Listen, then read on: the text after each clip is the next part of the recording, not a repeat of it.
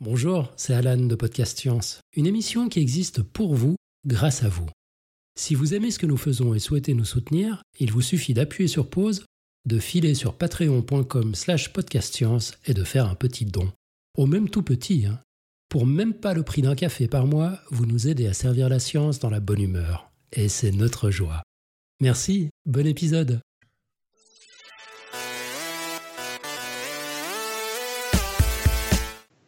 Bonsoir. Nous sommes très heureux et heureux d'accueillir Mehdi Moussaïd ce soir dans notre émission. Mehdi, c'est le genre de personne dont on se dit qu'il a quand même bien choisi son truc. Il y a des chercheurs qui passent leur vie à étudier un femtolitre de cristal, d'autres qui passent leur vie à essayer de déblayer des mètres cubes de terre avec un pinceau. Eh bien, Mehdi, lui, son terrain de jeu, c'est des milliards d'équivalents de rats de laboratoire une manne quasi inépuisable puisqu'il travaille sur le comportement des humains lorsqu'ils s'agglutinent en foule. Rappelons-le, on est à ce jour environ entre 7 et 8 milliards de spécimens sur cette planète. Alors, on gage qu'il a plein de choses hyper intéressantes à nous raconter sur son sujet préféré, l'étude des foules. Nous sommes le mercredi 20 février de l'an 2019. Vous êtes dans l'émission 363. Bienvenue sur Podcast Science.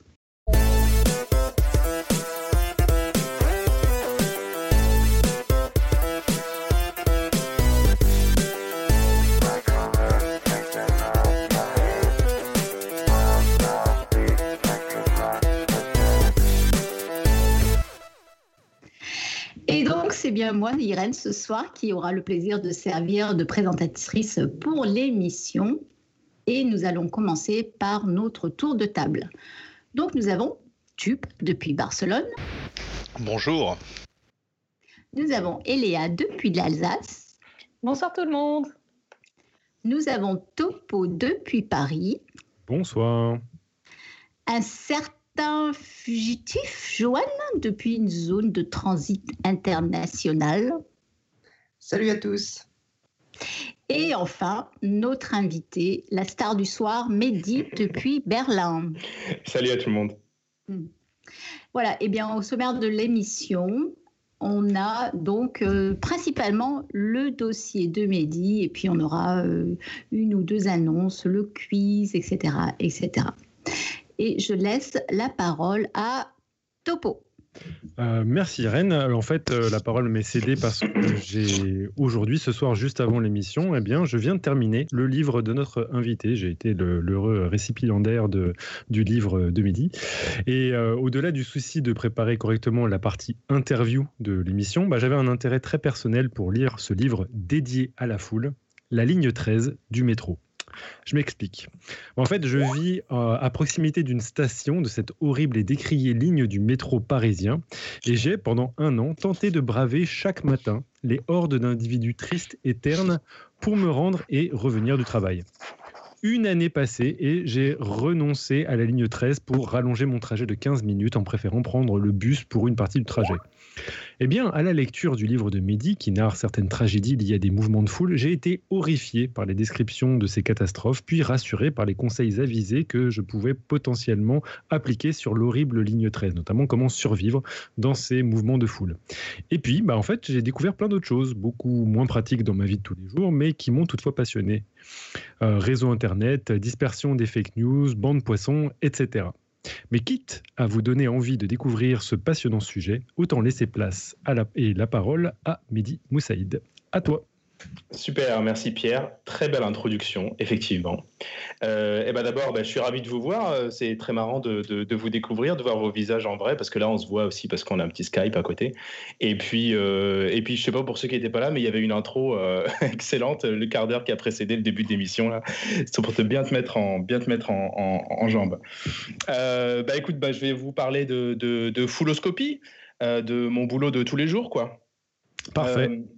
Euh, déjà, je crois qu'il faudrait que je commence par définir ce mot, la fouloscopie, parce qu'en fait, c'est un mot qui n'existe pas. Hein. je pense que tout le monde l'avait compris. Euh, et, et, donc, il faut, il faut voir à peu près de quoi il s'agit. En fait, l'idée, c'est que euh, c'est ce que j'ai l'habitude de raconter, cette petite anecdote, c'est que donc j'ai fait un doctorat sur, sur le comportement des foules. Et puis, une des questions les plus difficiles qu'on m'ait posées, pendant toute ma thèse, pendant les trois années, eh ben, c'était pas mon jury de thèse qui me l'a posé, c'était pas mon directeur de thèse, c'était pas mes collègues, c'était le secrétariat de l'université. Et euh, ce qui est assez marrant, c'est que le, dernier jour, donc euh, ça se passe comme ça, on termine, et puis le dernier jour, on va faire les formalités administratives, quoi. On va déposer euh, sa thèse à, l'administration, au secrétariat de l'université, et puis elle l'arrange dans des catégories, on remplit un formulaire et tout, et puis la secrétaire me demande, et en fait, c'est quoi comme discipline? Parce qu'elle devait la classer. Et en fait, là, je suis resté complètement coincé. Je ne savais pas quoi répondre. C'est quoi comme discipline? En fait, en général, ça pose pas de problème, mais imaginez un peu, si vous faites des études de foule, c'est quoi comme discipline exactement? Et ça, c'est une question assez dure. J'avais euh, deux directeurs de thèse. J'en avais un qui était biologiste et qui étudiait euh, le comportement des foules euh, de la même façon qu'il étudie le déplacement des troupeaux de moutons, des bancs de poissons ou des colonies de fourmis, par exemple. C'est de l'éthologie. Et puis j'avais un autre directeur de thèse qui s'appelle Dirk Elbing, qui était physicien à Zurich. Et lui, il étudie le mouvement des foules avec des équations qu'on utilise traditionnellement pour décrire le comportement de la matière comme euh, tas de sable ou les liquides. Ça marche très bien aussi. Et puis aujourd'hui, je suis dans un labo de psychologie. Parce qu'effectivement, la psychologie, c'est la, foule, c'est pas mal de psychologie aussi. Et en réalité, euh, c'est beaucoup plus que ces trois disciplines. Il y a aussi, par exemple, des épidémiologistes qui sont intéressés au comportement des foules, qui étudient comment se propagent les virus entre les gens, mais aussi comment se propagent les rumeurs ou euh, les fake news, les potins, etc., dans les réseaux sociaux. Il y a les économistes qui adorent l'étude du, des foules parce que euh, y a une forte dynamique sociale dans notre comportement d'achat. On a souvent tendance à acheter les mêmes produits que, les, nos proches. Puis il y a aussi des infographistes, etc., etc. Donc en fait, il y a plein de disciplines euh, qui se croisent sur ce sujet-là. Et puis au moment de dire euh, quelle, discipline scientifique je devais, je, je, voulais me rattacher, à laquelle je voulais me rattacher, eh ben, j'étais très embêté. Donc officiellement, j'ai déclaré euh, éthologie. Donc ma thèse, elle est déposée en éthologie. Donc l'éthologie, hein, c'est euh, euh, l'étude du comportement des espèces animales dans leur milieu naturel. Donc comme, Diane Fossé, par exemple, qui a fait Gorille dans la brume, qui étudie les gorilles dans les, dans les montagnes. Sauf que bah, moi, mes gorilles, bah, ils prennent le métro, ils prennent la ligne 13 comme Pierre, et puis, euh, et puis ça peut même être des internautes, et puis leur milieu naturel, bah, c'est euh, voilà, c'est une station de métro ou un supermarché, donc c'est pas trop glamour. Du coup, j'avais ce problème, et puis qui, a duré un petit moment, jusqu'à ce qu'un jour, je tombe sur euh, une bande dessinée de, de Marion Montaigne, que vous devez sûrement connaître, qui couvrait en partie, elle fait de la vulgarisation scientifique. Et puis elle couvrait en partie euh, euh, des travaux de recherche que j'avais fait sur les foules. Et puis sa, bande dessinée, elle s'appelait Fouloscopie. Et j'avais trouvé ce mot super. Et donc à partir de ce jour-là, je lui ai emprunté le mot, je lui ai demandé l'autorisation d'abord, puis je lui ai emprunté le mot, et puis euh, depuis ce jour-là, j'utilise le mot fouloscopie un peu pour englober toutes, ces, toutes ces disciplines, toutes ces perspectives disciplinaires, et en, un seul mot. quoi. Et je, t'interromps, je suis désolée. on, on, pourrait pas dire que c'est simplement de la sociologie? Non, c'est pas vraiment de la sociologie. Alors, en fait, il y a une, y a une conférence euh, euh, qui, qui, est, qui, a, qui, a, lieu tous les ans, qui parle beaucoup du comportement des foules. Et puis, cette conférence, elle, elle, elle porte l'étiquette euh, sociologie quantitative. Donc là, on va un petit peu plus loin. Effectivement, c'est de la sociologie, mais pas de la façon, pas de la manière traditionnelle qu'on peut l'imaginer, où on va avoir des penseurs qui vont essayer de voir le monde euh, d'une certaine manière, de très, assez qualitative généralement. Là, on est quantitatif, ça veut dire qu'on va essayer de faire des mesures, on va mesurer les comportements, mesurer les déplacements, mesurer les opinions. Mais, mais la définition sociologie, elle est, ça colle pas vraiment en réalité. Euh, est-ce que tu pourrais parler de sociologie euh, quand tu vas analyser juste un mouvement de panique ou, ou, une bousculade qui a lieu à la Mecque? Parce qu'en réalité, ça, ça, ça relève très peu du comportement des individus. Là, c'est vraiment de la physique en l'occurrence. Il y a un petit peu de tout. Sociologie, ça colle pas mal aussi. Hein. D'ailleurs, il, effectivement, il y a des chercheurs qui vont, euh, qui vont prendre cette étiquette-là, parce qu'ils trouvent que c'est celle euh, qui est le plus proche. D'accord. Euh, et donc, et donc profite, puisque tu n'as pas encore repris le fil de, ta, de, ta conversation, pour donner le titre de la, la, fameuse BD et blog de Marion Montaigne qui s'appelle Tu mourras moins bête, mais tu mourras quand même. Et euh, pour ceux qui n'aiment pas la lecture, il y a aussi des séries de vidéos qu'elle a faites euh, il n'y a pas longtemps pour Arte. Et il y a un épisode justement mm. dédié à la fameuse fouloscopie. Mm. Et j'en profite tant qu'on a coupé la parole. Euh, sur tes histoires de, discipline, est-ce que c'est une des, une des manières d'approcher la chose, c'est pas en fonction des outils que tu utilises pour répondre aux questions que tu te poses? Ouais, ouais. Et des outils, des méthodes et puis des, des, préceptes qui sont utilisés. En fait, en fonction de l'étiquette que tu vas adopter, qui est pas un choix définitif. Tu vois, des fois, je vais être en conférence ou je vais avec des collègues qui sont plutôt physiciens ou plutôt psychologues ou plutôt euh, des sciences cognitives, par exemple. Et eh ben, en fait, euh, tout le vocabulaire change et puis la méthode, l'approche scientifique que tu vas utiliser pour étudier la foule va, va pas du tout être la même, tu vois. Quelqu'un qui est dans les sciences comportementales, il va toujours essayer de voir, par exemple, quelles sont les informations que les individus dans la foule euh, prennent en compte et comment ils vont traiter ces informations et puis comment ils vont se comporter en fonction des informations qu'ils ont reçues. Ça, c'est vraiment un des concepts de, sciences cognitives. C'est quelles informations tu utilises pour t'adapter. Et par, contre, si tu parles avec un physicien, lui, il s'en fiche un petit peu de ce que font les individus. Lui, il va plutôt voir la foule comme un tout et puis il va prendre des mesures euh, globales sur la foule, comme il le ferait en étudiant, par exemple, un liquide, des trucs comme ça. Donc, effectivement, euh, ça va changer complètement toute la méthode et tout le vocabulaire qu'on utilise va changer complètement en fonction de l'étiquette de la, discipline que tu adoptes euh, sur le moment. Ouais, bonne question. Et, euh, et, du coup, euh, et du coup, ce mot fouloscopie, ben moi, selon moi, il, englobe plusieurs champs de recherche et en particulier trois axes de recherche qui font mon, mon quotidien, puis que je vais développer là pendant l'émission. Le premier axe, c'est celui du déplacement collectif. Donc ça, c'est ce qu'on imagine assez facilement quand on pense à une foule. C'est euh, des gens qui sont en déplacement. Donc euh, ça peut être les, les, les, gens dans la ligne 13 dont, dont, parlait, dont parlait Pierre avant. Ça peut être pendant un mouvement de panique. Ça peut être euh, pendant une bousculade meurtrière. Donc là, on est dans le déplacement collectif. C'est la première, le premier axe de recherche.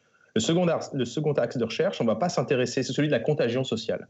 La contagion sociale, on ne va pas s'intéresser au déplacement des gens, on va s'intéresser au déplacement des idées et des informations entre les gens. Et là, tout de suite, on ouvre la porte à la propagation des rumeurs, à la propagation des fake news, mais ça va beaucoup plus loin. Ça peut être aussi la propagation des jugements, parce qu'un jugement va se propager. Si les gens qui sont autour de moi ont un, pensent quelque chose, eh ben, je vais avoir tendance à penser la même chose euh, dans, dans, le futur. La propagation des comportements aussi, la propagation des émotions, ça c'est un thème qui est assez, euh, qui est assez, assez nouveau, qui est assez puissant aussi. Donc ça, c'est le deuxième thème, celui de la contagion sociale. Et puis le troisième, c'est celui de l'intelligence collective. Ça, c'est quelque chose qui est assez nouveau, là, qui a émergé euh, milieu des années 90, euh, début des années 2000, où on va se demander si une foule peut être euh, intelligente. Voilà. Et donc, si vous n'avez pas de questions supplémentaires ou de remarques, eh ben, je vais partir tout de suite sur le premier axe. En fait, on en a plein de questions, mais on va laisser parler, je pense. Euh, il y a peut-être une, question d'introduction, de définition là, que je vois apparaître dans la, dans la, chatroom, même s'il n'y avait pas le at PS que peut faire la chatroom. C'est à partir de combien de personnes tu considères que tu as affaire à une foule? Ouais, question euh, assez commune. Ben, en fait, euh, ce c'est pas vraiment le nombre de personnes qui, est, important, c'est la densité de personnes. Donc tu peux avoir, tu peux avoir 1000 personnes réparties sur, sur toute la France, ben, ça va pas te faire une foule. quoi mais tu peux en avoir que 10 qui sont en train de se serrer euh, à l'entrée des toilettes, par exemple, et bah, tout de suite, tu vas voir apparaître un comportement collectif. Donc, c'est vraiment une histoire de densité. Le nombre de personnes, c'est pas très important. Le nombre. Donc, si on parle de foule physique, c'est le nombre de personnes par mètre carré. Et puis, si sur, les réseaux sociaux, et ben, ça va se mesurer plus en termes de, de fréquence d'interaction ou de choses comme ça. Et, euh, il faut qu'elle soit suffisante. Bon, il n'y a, pas de, a pas de valeur seuil.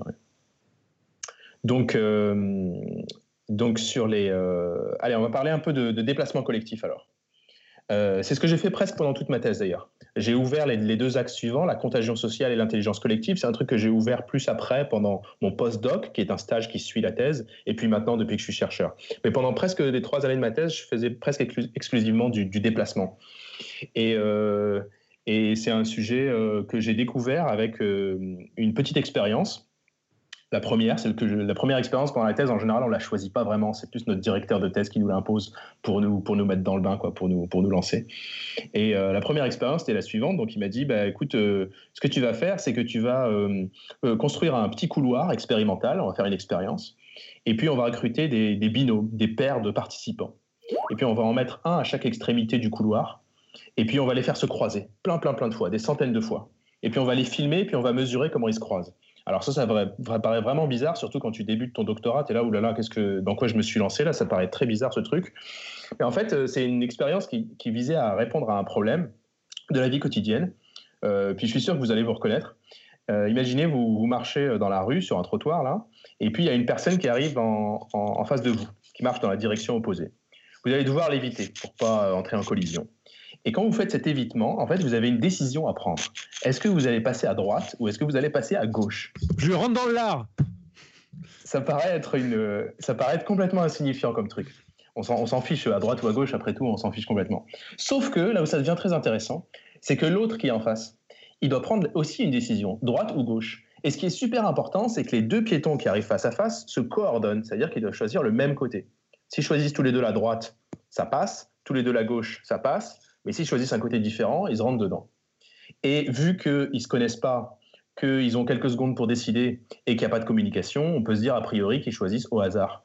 Et s'ils choisissent au hasard, ils devraient rentrer l'un dans l'autre euh, une fois sur deux. Donc, a priori, avec ce modèle, les piétons vont se cogner les uns contre les autres une fois sur deux, ce qui n'est pas le cas. ça ferait très bizarre. Donc, on se demandait, à travers cette première expérience de croisement dans un couloir, comment font les piétons pour se coordonner? Est-ce qu'ils échangent une, sorte d'information Est-ce qu'il y a un petit mouvement d'épaule, un petit clin d'œil, un petit truc qui font que, ouais, euh, le, le regard peut-être, qui font qu'ils se coordonnent? Et non, c'est pas, il n'y a aucun, aucun échange d'informations. Je suis presque sûr que vous pouvez même éviter euh, un, quelqu'un qui ne vous regarde pas, qui est sur son téléphone, et puis ça va marcher très très bien. Parce qu'en réalité, il y a des règles implicites dans le comportement des piétons qu'on appelle. des fois, il y a des bugs aussi, non? Ouais, il y a des bugs aussi. Avec des gens qui, des fois, tu fais gauche-droite, gauche-droite, et puis les deux personnes bug en même temps là. ouais. ouais, ça c'est marrant ça. Euh, maintenant, j'y viens tout de suite. Et du coup, et du coup, on fait notre expérience là, et puis qu'est-ce qu'on mesure? On voit qu'il n'y a aucun signe, il y a aucun, aucun, aucun signal qui s'échange, et qu'en fait les gens, ils, ont, ils choisissent spontanément euh, de s'éviter par la droite. Ça s'appelle une convention sociale, qui est partagée dans toute la population, et ça, ça aide beaucoup euh, à voir, euh, à se coordonner. Et alors j'ai deux questions. Il y a les bugs, et puis et puis il y a Irène. Vas-y, je t'écoute, Irène. Je fais Irène d'abord. Ah merci, Mehdi. Et ben justement, moi, la fois où j'ai rentré la personne plus, euh, comment dire, impoli de ma vie, c'était en Angleterre, sur un trottoir. Parce que je pense que les Anglais, eh ben, ils dévient pas par la droite, ils dévient par la gauche. Et alors, je me suis fait insulter, mais euh, méchamment. Mais, vraiment, c'était impressionnant. Est-ce que j'ai tort ou j'ai raison? Euh, bah, De quel côté t'es passé? Bah, Moi, je suis passée à droite, bêtement, comme une Française, quoi. Ça, non, en fait, en fait, t'as pas, en fait, pas tort. Je pense que tu as raison. Il euh, y a rien de pire. En fait, le, côté d'évitement, cette règle comportementale là qui facilite la coordination, elle est culturelle. Donc, il y a des pays où les gens s'évitent par la droite, et puis il y a des pays où les gens s'évitent par la gauche. Et il y a un pays où c'est un vrai bazar. C'est l'Angleterre. du coup, du coup, t'étais pas complètement, euh, complètement à côté de la place. Ah, c'est excellent, excellent, j'adore. Parce qu'en fait, cette règle. C'est une métaphore du Brexit, en fait, c'est ça euh, Tu veux le sortir, veux pas le sortir, veux à la droite, veux à la gauche. Euh. Parce fait, les, hôpitaux sont remplis de gens qui se rendent dedans en Angleterre? En, fait, les, en fait, les piétons, ils sont vachement influencés par le code de la route. Il y a une corrélation très forte entre le côté d'évitement des piétons et le côté où les, où les, voitures, euh, les voitures conduisent. Mais ils sont aussi vachement influencés par les autres piétons ça fait partie de, l'apprentissage de la convention sociale. Et en fait, l'Angleterre est entourée de pays où les gens s'évitent par la droite. Du coup, on a un énorme euh, mélange, surtout que, surtout que c'est un pays euh, qui est très cosmopolite. On a un énorme mélange qui fait que c'est jamais clair. À chaque fois qu'on fait des mesures en Angleterre, et en particulier à Londres, et en particulier sur Oxford Street, euh, on a des fois la droite et des fois la gauche qui apparaissent. Nico, tu voulais me poser une question? Pardon, oui, je disais oui que j'avais une question euh, parce qu'il se trouve que j'ai lu le tout début de ton bouquin où tu parles de cette expérience. Et il y a un truc que je comprends pas dans ton expérience, c'est que tu refais faire la même chose euh, plusieurs fois au même piéton. Donc là, en fait, ils peuvent apprendre au fur et à mesure. Ouais, ils pourraient, ouais. et, des fois, ils se plantaient alors que les dix fois précédentes, ils s'étaient pas plantés? Bah, au bout d'un moment, euh, en fait, l'idée quand tu fais une expérience, c'est que tes, tes, premières répliques là, les premières premières observations que tu fais, en général, elles sont, elles sont pas très pertinentes parce que les, piétons, donc des participants piétons, euh, ils sont tout bizarres parce qu'ils sont dans une expérience. Ils se comportent pas vraiment naturellement. Tu tu les vois marcher et puis tu, tu dis, bah, les gens, ils marchent pas comme ça en vrai, là. Vous arrêtez, euh, calmez-vous. Et en fait, comme tu répètes l'expérience encore et encore et encore, au bout d'un moment, ils pensent à autre chose et ça devient un peu des machines et ça commence à devenir euh, plus spontané et donc plus révélateur du comportement après un certain temps d'évitement. Mais tu as raison, effectivement, il faut toujours, euh, quand on répète avec les mêmes participants la même expérience, il faut toujours vérifier s'il n'y a pas une courbe d'apprentissage. Donc, par exemple, la, probabilité de s'éviter par la droite et la gauche, on vérifie qu'elle reste à peu près constante pendant toutes les répétitions. Donc, tu as raison, ouais, mais on l'a fait. Euh, euh, allez, et puis pour le, petit bug dont parlait Johan tout à l'heure, eh ben, ça c'est super marrant, effectivement, parce que Parfois, effectivement, parfois, tu en as un qui va essayer la droite et puis l'autre qui va essayer la gauche. Et du coup, ils vont tout droit à la collision. Quoi. Heureusement, ils ne rentrent pas dedans euh, comme des machines. Par contre, ils vont devoir euh, recommencer, reprendre une nouvelle décision, mais ils vont avoir un temps beaucoup plus court cette fois pour décider, parce qu'ils ont déjà fait deux, trois pas en avant. Et puis, comme ils sont tous les deux trompés, bah, ils vont tous les deux changer. Et du coup, ils changent tous les deux et ils se retrouvent dans la même situation, enfin, la situation miroir, encore plus proche l'un de l'autre. Et puis après, ils recommencent, et puis ils recommencent, et au bout d'un moment, ils s'arrêtent en souriant un peu bêtement, et puis une fois à l'arrêt face à face, là, ils vont réussir à s'éviter tout, tout, tranquillement. Et d'ailleurs, ce qui est super marrant, c'est que euh, moi, j'ai pris l'habitude de, Je faisais des trucs euh, un peu bizarres pendant ma thèse, et je regardais des, webcams de, de centre-ville dans les différentes villes du monde pour voir si les piétons s'évitaient par la droite ou la gauche. Et puis je l'ai passé en accéléré parce que c'est un petit peu fatigant, enfin, c'est un petit peu long.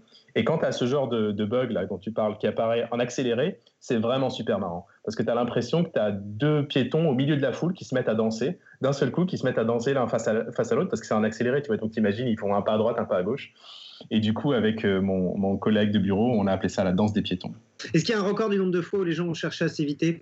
Est-ce que tu as toi, un record personnel de 5 ou 6 fois de ta gauche, droite, gauche, droite, gauche? Non, je suis désolé, je ne suis, pas, je suis pas allé mesurer ça. Ça serait vraiment marrant, mais je ne suis pas allé le mesurer. En réalité, c'est vachement anecdotique, quoi. ça se produit très rarement, donc c'est juste pour. Euh, ça fait sourire, quoi. Mais on n'a pas vraiment fait de science sur ce, sur ce côté-là. Euh, mais attends, attends, ouais, voilà. Donc, et, le truc, c'est que ce qui est vraiment marrant, parce que là, on parle de piétons et tout, puis c'est euh, c'est juste des individus, quoi. C'est pas vraiment une foule. Ce qui est vraiment intéressant, plus que marrant, c'est presque fascinant, c'est qu'en réalité, ce petit, ce petit, petite règle comportementale de s'éviter par la droite euh, en France, par exemple, euh, qui est là juste pour aider à la coordination entre deux piétons. Si tu euh, pas juste deux piétons, mais deux flux de piétons qui se déplacent en sens opposé, d'accord? Donc là, on est vraiment dans une foule. Si tout le monde a une certaine préférence pour s'éviter par la droite, tu vas voir apparaître un comportement collectif qu'on a appelé des autoroutes de piétons. C'est-à-dire que tu vas avoir tous les gens qui se déplacent dans un sens qui vont se retrouver à occuper la moitié droite de la rue et tous les gens qui se déplacent en sens opposé qui vont occuper l'autre moitié de la rue. Et quand cette autoroute de piétons est en place, il se trouve que la qualité du trafic piétonnier est vachement améliorée.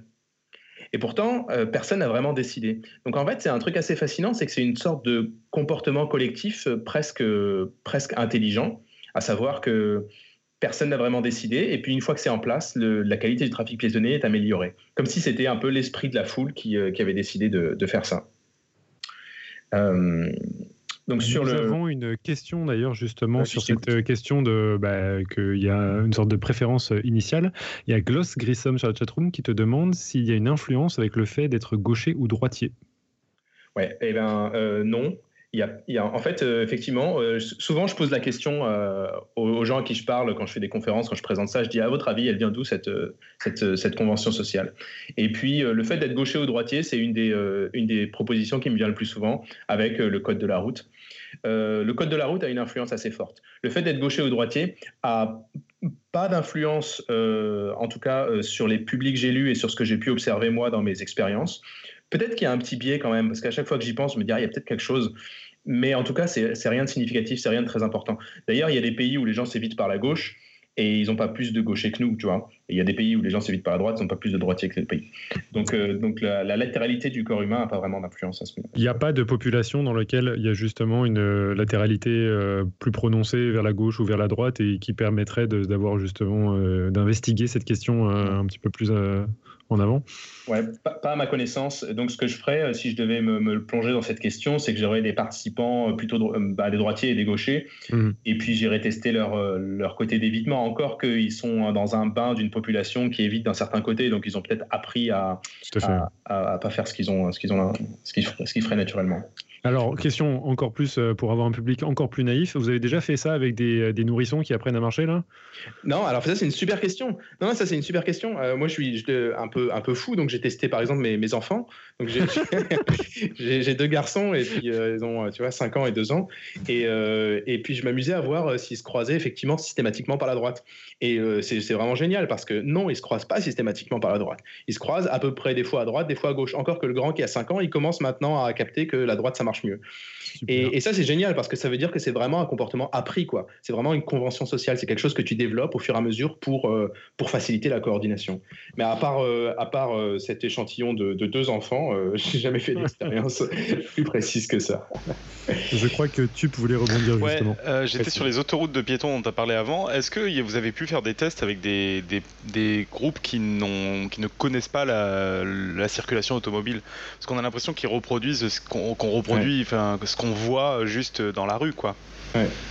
Euh, non, non, on n'a pas pu faire des, tests avec des groupes qui. Je sais même pas si ça existe hein, d'ailleurs. Des gens qui n'ont jamais vu de voiture, ouais. C'est ouais, plus en train d'imaginer. Ouais, euh, ben, en fait, non, on n'a jamais pu tester. Euh, tout ce qu'on a, c'est des, euh, des, corrélations entre, entre le, le côté d'évitement des piétons et celui des voitures. Et puis, on voit que ça marche pas à tous les coups. Par exemple, comme je te disais, à, Londres, où les automobilistes conduisent à gauche et les piétons s'évitent à droite pour la plupart, enfin, assez souvent. Et du coup, à partir du moment où tu as des contre-exemples, ça veut dire que c'est pas pas une, causalité directe, mais que c'est il y a, y a, une influence, mais il y a d'autres choses qui entrent en jeu. Et l'autre chose qui entre en jeu, enfin, je veux dire, c'est assez euh, largement accepté dans la communauté scientifique, c'est une forme d'apprentissage social, quoi. Que tu pourrais prendre des gens qui sont habitués à s'éviter par la droite, tu les mets, euh, tu les mets en Australie, par exemple, et puis ça va prendre quelques temps, quelques semaines, mais au bout d'un moment, ils vont s'éviter par la gauche. Euh, voilà. Du coup, euh, du coup, ça c'était euh, ma toute première mon tout premier truc. On fait même des expériences. Hein. Par exemple, cette autoroute de piétons, on a pu la tester expérimentalement. Donc là, on va, je vous juste pour vous donner une image, une idée de comment on fait. Donc on, loue un gymnase, enfin on le loue pas, on va dans le gymnase de l'université. On construit une structure. Donc là, en l'occurrence, on a fait un truc, on a construit un couloir circulaire en forme d'anneau. Et puis, on a euh, euh, recruté les participants, il y en avait une soixantaine. On les a tous mis dans le couloir circulaire, ils étaient assez serrés, la densité était assez importante, autour de 2-3 personnes par mètre carré. Et puis, on a demandé à la moitié d'entre eux, pris au hasard, de marcher dans le sens des aiguilles d'une montre, et puis l'autre moitié de marcher dans le sens opposé. Alors, au début, ils sont tout mélangés, et quand on donne le top départ, bah, il y a beaucoup de bazar au début, donc les gens ils se, rentrent dedans un petit peu, mais au bout d'un moment, tu vas voir les, deux, les deux flux qui vont se séparer. Euh, l'ordre va émerger à partir du désordre. C'est vraiment très joli, c'est très beau. Euh, et, donc ça, c'est des trucs qu'on peut tester expérimentalement. Euh, il y, a des belles vidéos d'ailleurs d'expériences que je pourrais, je pourrais vous partager un de ces quatre. Bah, volontiers. Bah, par contre, le problème, c'est que j'imagine que c'est assez visuel, donc il faudrait éventuellement mettre dans les notes d'émission. Euh, bon, on oui, on trouvera une solution ou bien. Euh, ou bien tu feras une vidéo? Ou bien, je, oui, ouais, c'est ça. D'ailleurs, d'ailleurs, euh, je pense qu'il y a un extrait de cette expérience dans, dans, ma dernière vidéo. Je crois que je l'ai vu, c'est ça. C'était une émission allemande dans laquelle on voyait ce sort de. couloir bleu, ouais. ouais, d'accord, ok. c'est ça, exactement. un extrait assez rapide. Bon, bref. Donc, ça, c'est comme ça que je suis rentré dans le bain de, de l'étude des foules et puis que j'ai commencé à comprendre surtout que, en fait, tu, tu, on étudie les, les comportements des, des individus et puis la manière dont ils interagissent. Donc ça, c'est mes deux piétons dans le couloir. Et puis à partir de ces petits comportements, eh ben, on peut en déduire quelque chose qui va apparaître à l'échelle globale, à l'échelle de la foule, dont on n'a pas nécessairement confiance quand on est un piéton au milieu de la foule. Et ça, c'est assez intéressant. Euh, c'est d'autant plus intéressant quand tu t'intéresses à, des, euh, à des choses euh, où la densité d'individus est encore plus importante, comme par exemple les grands rassemblements. Et là, si vous voulez, on peut commencer à parler de, de des accidents et des bousculades, des mouvements de foule. Euh, du coup, euh, j'avais un, de mes directeurs de thèse, donc euh, celui qui était physicien, qui travaillait aussi avec, avec le, gouvernement saoudien pour l'organisation du pèlerinage de la Mecque. le pèlerinage musulman de la Mecque, c'est vraiment un truc de fou. C'est-à-dire que je dis souvent, pour, pour plaisanter, que les, archéologues, ils ont les pyramides de Gizeh, les biologistes, ils ont, je sais pas, la jungle amazonienne, et puis nous, les foulologues, on a le pèlerinage de la Mecque il y a euh, environ 3 millions de personnes qui se rassemblent pendant une durée de 5 jours, des densités euh, qu'on n'a jamais vues. Donc, euh, je veux dire, dans, dans, je prends encore ton exemple de la ligne 13, là, je l'aime bien parce que c'est révélateur du quotidien. Ligne 13, tu dois être à 3, 4, peut-être 5 personnes par mètre carré. À la Mecque, on est à. Non, c'est 1000. 1000. 1000 personnes par mètre carré. À la Mecque, à la Mecque on est à 9, 10. Donc 9-10 personnes par mètre carré. J'ai fait le calcul pour vous donner une petite image. Vous prenez 15 euh, copains et vous vous mettez debout dans la baignoire. Ok? Ça, ça fait 9 personnes par mètre carré. C'est juste pour vous donner une image de ce que ça vaut. C'est une proposition ou euh... Non, non, c'est pas une proposition, c'est une image. Après, D'accord. Non, non, en plus, en plus, dans ce passage-là que j'ai lu dans ton livre, je le trouvais excellent parce que tu donnais non seulement euh, cet exemple-là, mais tu, tu allé plus loin en augmentant la surface, mais ça restait très très très imagé. Par exemple, tu parlais d'un appart de je ne sais plus combien de mètres carrés avec 500 personnes dedans. Ouais, c'est ça. L'appartement de l'appartement moyen euh, qu'on a, euh, il fait 60 mètres carrés. Et ben, il faudrait mettre 540 personnes dedans pour avoir la densité qu'on a à la Mecque. Énorme. Et donc ça, c'est des densités énormes. Donc euh, quand tu es, quand es à ce niveau de densité, c'est grave quoi. Je veux dire, on va avoir des problèmes pour respirer par exemple. Et, et c'est à ce moment-là que vont se déclencher des comportements collectifs qui sont à nouveau indépendants des individus. On a tendance à, blâmer les individus Quand il y a un accident, on dit ah par exemple pour la Mecque, on va dire ah la religion, ça rend les gens fous. Ou bien il y a eu un accident aussi très, très connu qui s'est déroulé à la Love Parade à Duisbourg en 2010. C'était pendant un festival de musique. Et puis là, tout de suite, dans les médias, c'était ah, l'alcool, la drogue, ça rend les gens fous ou bien les accidents qui sont aux abords des stades, où on va dire ah oui, ces, fans de foot euh, sont vraiment tous idiots et tout. Mais en fait, euh, c'est vraiment complètement indépendant de, de, de, l'intention, de l'objet du rassemblement. Quoi. C'est, ça devient de la mécanique. À partir du moment où il y a trop de monde au mètre carré, il va commencer à y avoir des transferts de force. Donc, je vous passe les détails, hein, mais c'est quelque chose qu'on peut modéliser très facilement avec euh, la mécanique des fluides, par exemple. Il va y avoir des transferts de force entre les corps. Donc, par exemple, si j'ai une petite poussée, disons, vers la droite, eh ben, je vais l'appuyer sur mon voisin de droite, qui va l'appuyer sur son voisin de droite, qui va l'appuyer sur son voisin de droite. Puis ça, ça va créer une vague de bousculade comme ça. Et ces vagues, il n'y en a pas une seule, il va y en avoir une multitude qui vont apparaître en même temps et puis qui vont se croiser et puis qui vont infliger euh, des pressions physiques sur les individus qui sont euh, au-delà de ce que, peuvent supporter, euh, ce que peut supporter le corps humain, quoi. Et ce que, ce que j'ai trouvé assez intéressant, c'est que jusqu'en jusqu'en 2006, on ne savait pas du tout ce qui se passait pendant une bousculade, pendant un mouvement de foule. On ne savait pas du tout. Et en 2006, euh, il y a eu un accident à la Mecque, encore un, qui a fait 360 euh, victimes. Et euh, il se trouve que l'accident a été enregistré par des caméras de vidéosurveillance et que pour une fois, le gouvernement, les organisateurs étaient un peu moins opaques, ils ont été un peu transparents et ils ont communiqué ces vidéos avec quelques chercheurs. Et la vidéo, l'enregistrement est arrivé sur le bureau de mon directeur de thèse. Donc on a pu commencer à faire ces analyses. Et c'est là qu'on s'est rendu compte en fait qu'il y avait des densités, seuils, des critiques des densités critiques, des seuils, euh, de, en particulier 6 personnes par mètre carré, puis il y en a un autre un peu plus haut, vers 8 personnes par mètre carré, à partir duquel vont se mettre en place ces euh, mouvements, ces bousculades collectives, qu'on appelle ça des turbulences ou des tremblements de foule, euh, qui sont inévitables. À partir du moment où tu as cette densité, ça va se produire, c'est sûr. Et d'ailleurs, une fois que ça s'est produit, on ne sait pas quoi faire pour que ça s'arrête. Donc tout ce qu'on peut donner comme conseil aux organisateurs, c'est éviter que ça se produise. Donc essayer de contrôler la densité d'individus que vous avez sur votre site pour pas euh, pour pas atteindre ces, ces niveaux seuil qui vont euh, qui vont qui vont avec lesquels on va perdre le contrôle quoi. Euh, et il y avait une question? Non, j'ai pas vu une question. Non. Et, Tout à fait, si si si il y avait euh, Eléa qui, qui, voulait rebondir. Eléa, tu, tu, avais cette question sur le, à propos du gouvernement saoudien euh, Oui, bah, du, coup, est-ce que le gouvernement saoudien il prend en compte ce genre de recommandation qui, qui dit qu'être à 15 dans une baignoire, c'est pas une bonne idée ou Comment ça se passe? Ouais, euh, ouais, ouais carrément. à coup, de, à coup de, de, de, dollars, là, ils vont embaucher des, des, experts, donc en général les meilleurs que tu peux trouver dans, dans, le monde académique et puis dans le monde professionnel.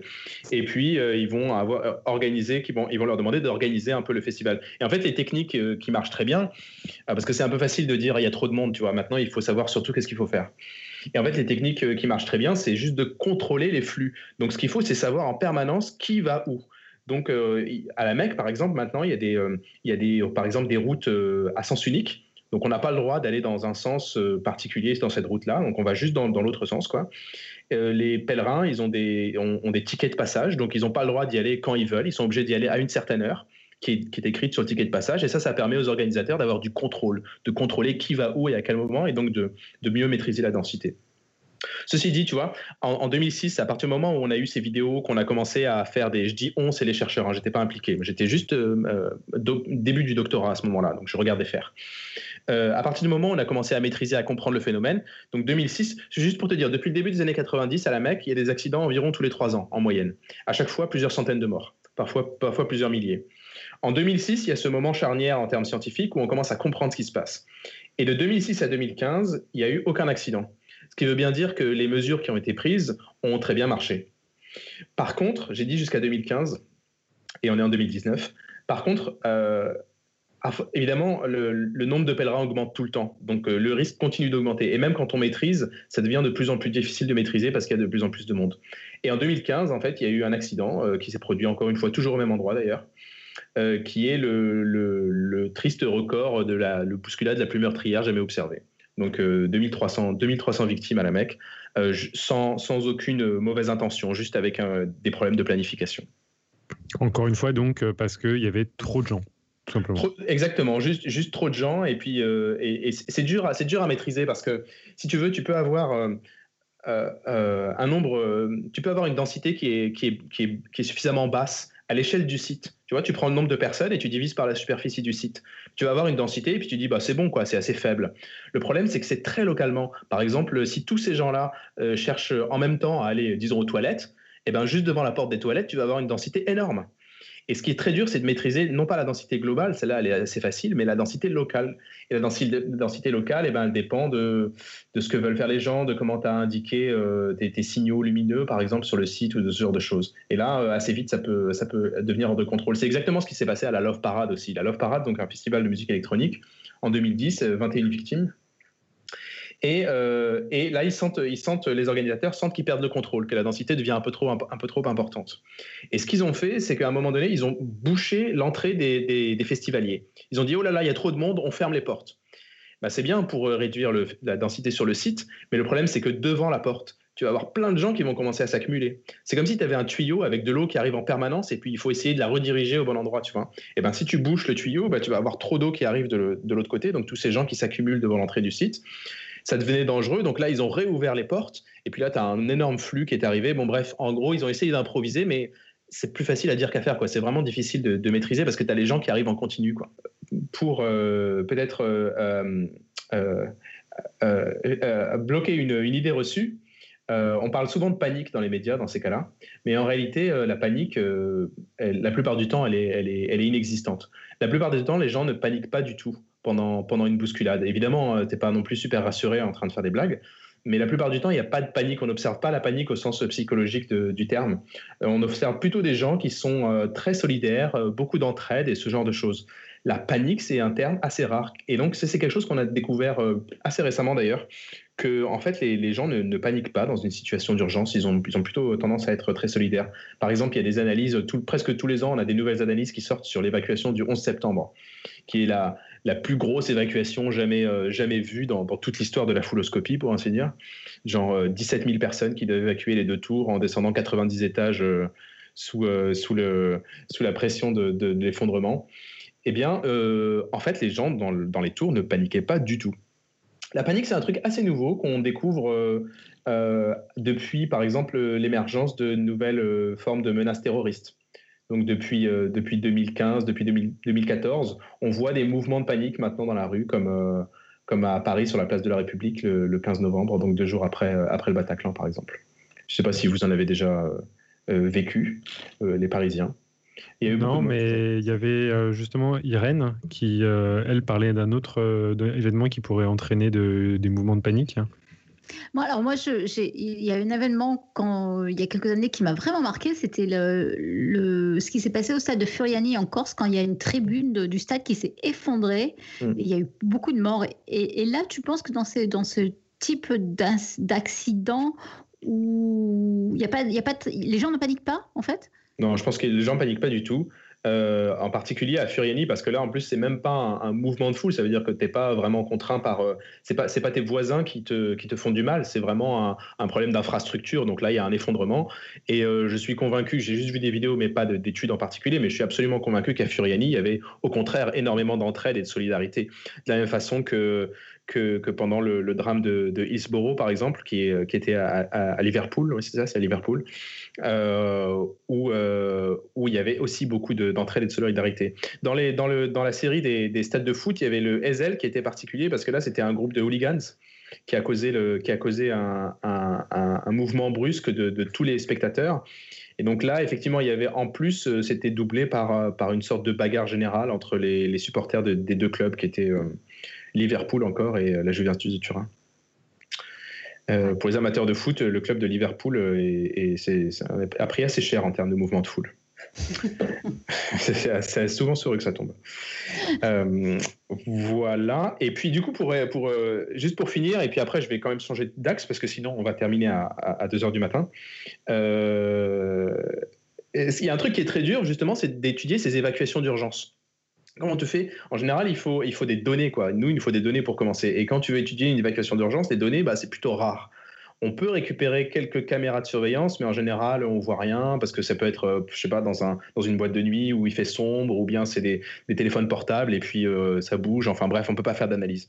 Donc ce qu'on fait pour faire nos expériences, parce qu'on n'a pas le droit de faire des vraies expériences d'évacuation d'urgence en mettant les gens sous pression, euh, ce serait pas, enfin ce serait trop dangereux pour les participants.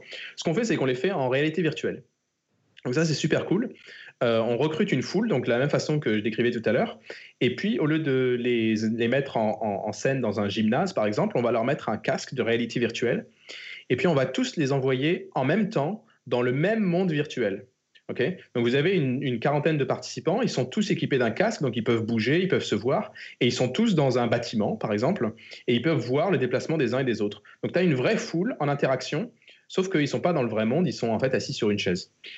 Euh, et, là, dans ce bâtiment virtuel, on peut créer, par exemple, un incendie, on peut faire des explosions, on peut tuer les participants, hein, pas de problème. On peut faire ce qu'on veut. Et, euh, ça, euh, c'est une méthode expérimentale qui marche pas mal du tout pour étudier les, mouvements de panique. Pas de panique, justement, les évacuations d'urgence. voilà pour à peu près pour les déplacements collectifs.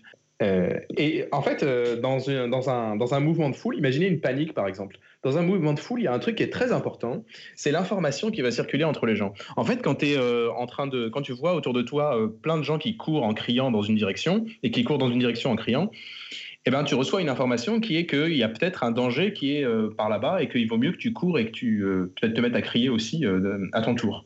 Et en fait, il y a des informations comme ça qui s'échangent. Quand tu vois un piéton qui t'évite d'un côté, bah, tu vas avoir tendance à te dire ah ok il m'évite de ce côté-là donc je vais passer de l'autre côté. En fait il y a des informations vraiment qui s'échangent. Et cette idée de notion de cette notion d'échange d'informations entre les piétons, on la retrouve bien évidemment entre les internautes par exemple. Donc de la même façon, tu peux aussi avoir une foule d'individus qui sont pas en déplacement, mais qui sont devant leur ordinateur et qui vont de la même façon s'échanger des informations. Par exemple, si, euh, si je dis que j'ai lu un livre et que j'ai beaucoup aimé, et que je le dis euh, sur les, sur les réseaux sociaux, par exemple, eh bien, je vais communiquer cette information à, mes proches qui vont avoir tendance peut-être à acheter le livre et à, et à voir s'ils ont beaucoup aimé ou non. Et par, euh, par euh, un effet ricochet, les amis de mes amis aussi vont recevoir l'information parce qu'elle va transiter par, par le biais de mes amis. Et les amis des amis de mes amis, et ainsi de suite. Donc en fait, à chaque fois que j'exprime quelque chose sur un réseau social, euh, mes, mots peuvent voyager au-delà de, mon premier cercle d'amis. Et donc, il y a ces informations-là qui circulent, qui est quelque chose de très intéressant. C'est les épidémiologistes, les premiers, qui se sont intéressés à ça. Ils se sont dit, c'est marrant, tiens, les virus, euh, ils se propagent de, proche en proche, et ben l'information aussi, euh, peut-être qu'on pourrait utiliser les mêmes modèles d'épidémiologie pour modéliser le, les déplacements des foules, les, déplacements des idées, justement, entre les individus. Ça, ça marche très, très bien. Effectivement.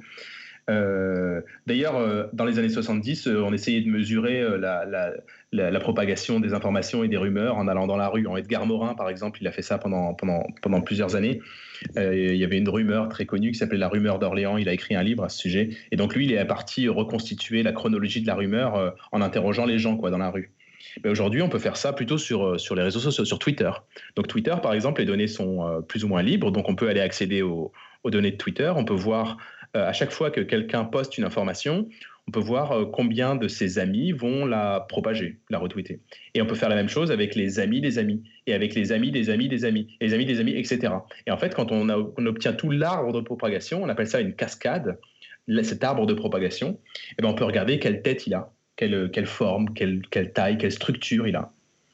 Et euh, récemment, l'année dernière, il y a un chercheur qui s'est rendu compte que une super découverte, probablement ma préférée de l'année dernière, qui s'est rendu compte que cette cascade de propagation, cet arbre de propagation, eh ben, il n'aura pas la même structure si l'information qui se propage est vraie ou si elle est fausse.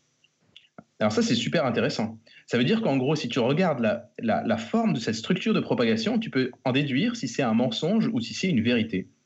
Alors, il y a pas mal de, critères hein, qui, entrent en jeu. on ne peut pas voir ça juste euh, à l'œil nu, par exemple. Tu vois, il faut une machine. Donc, il y a, euh, par exemple, la vitesse de propagation, il y a la profondeur de l'arbre, il y a sa verticalité. Donc on parle de verticalité ou d'horizontalité pour ces arbres de propagation. Bon, je ne rentre pas trop dans les détails, mais effectivement, on peut, euh, juste en regardant comment se propage une information, savoir avec un certain degré de, confiance si elle, est, euh, si elle est vraie ou si elle est fausse.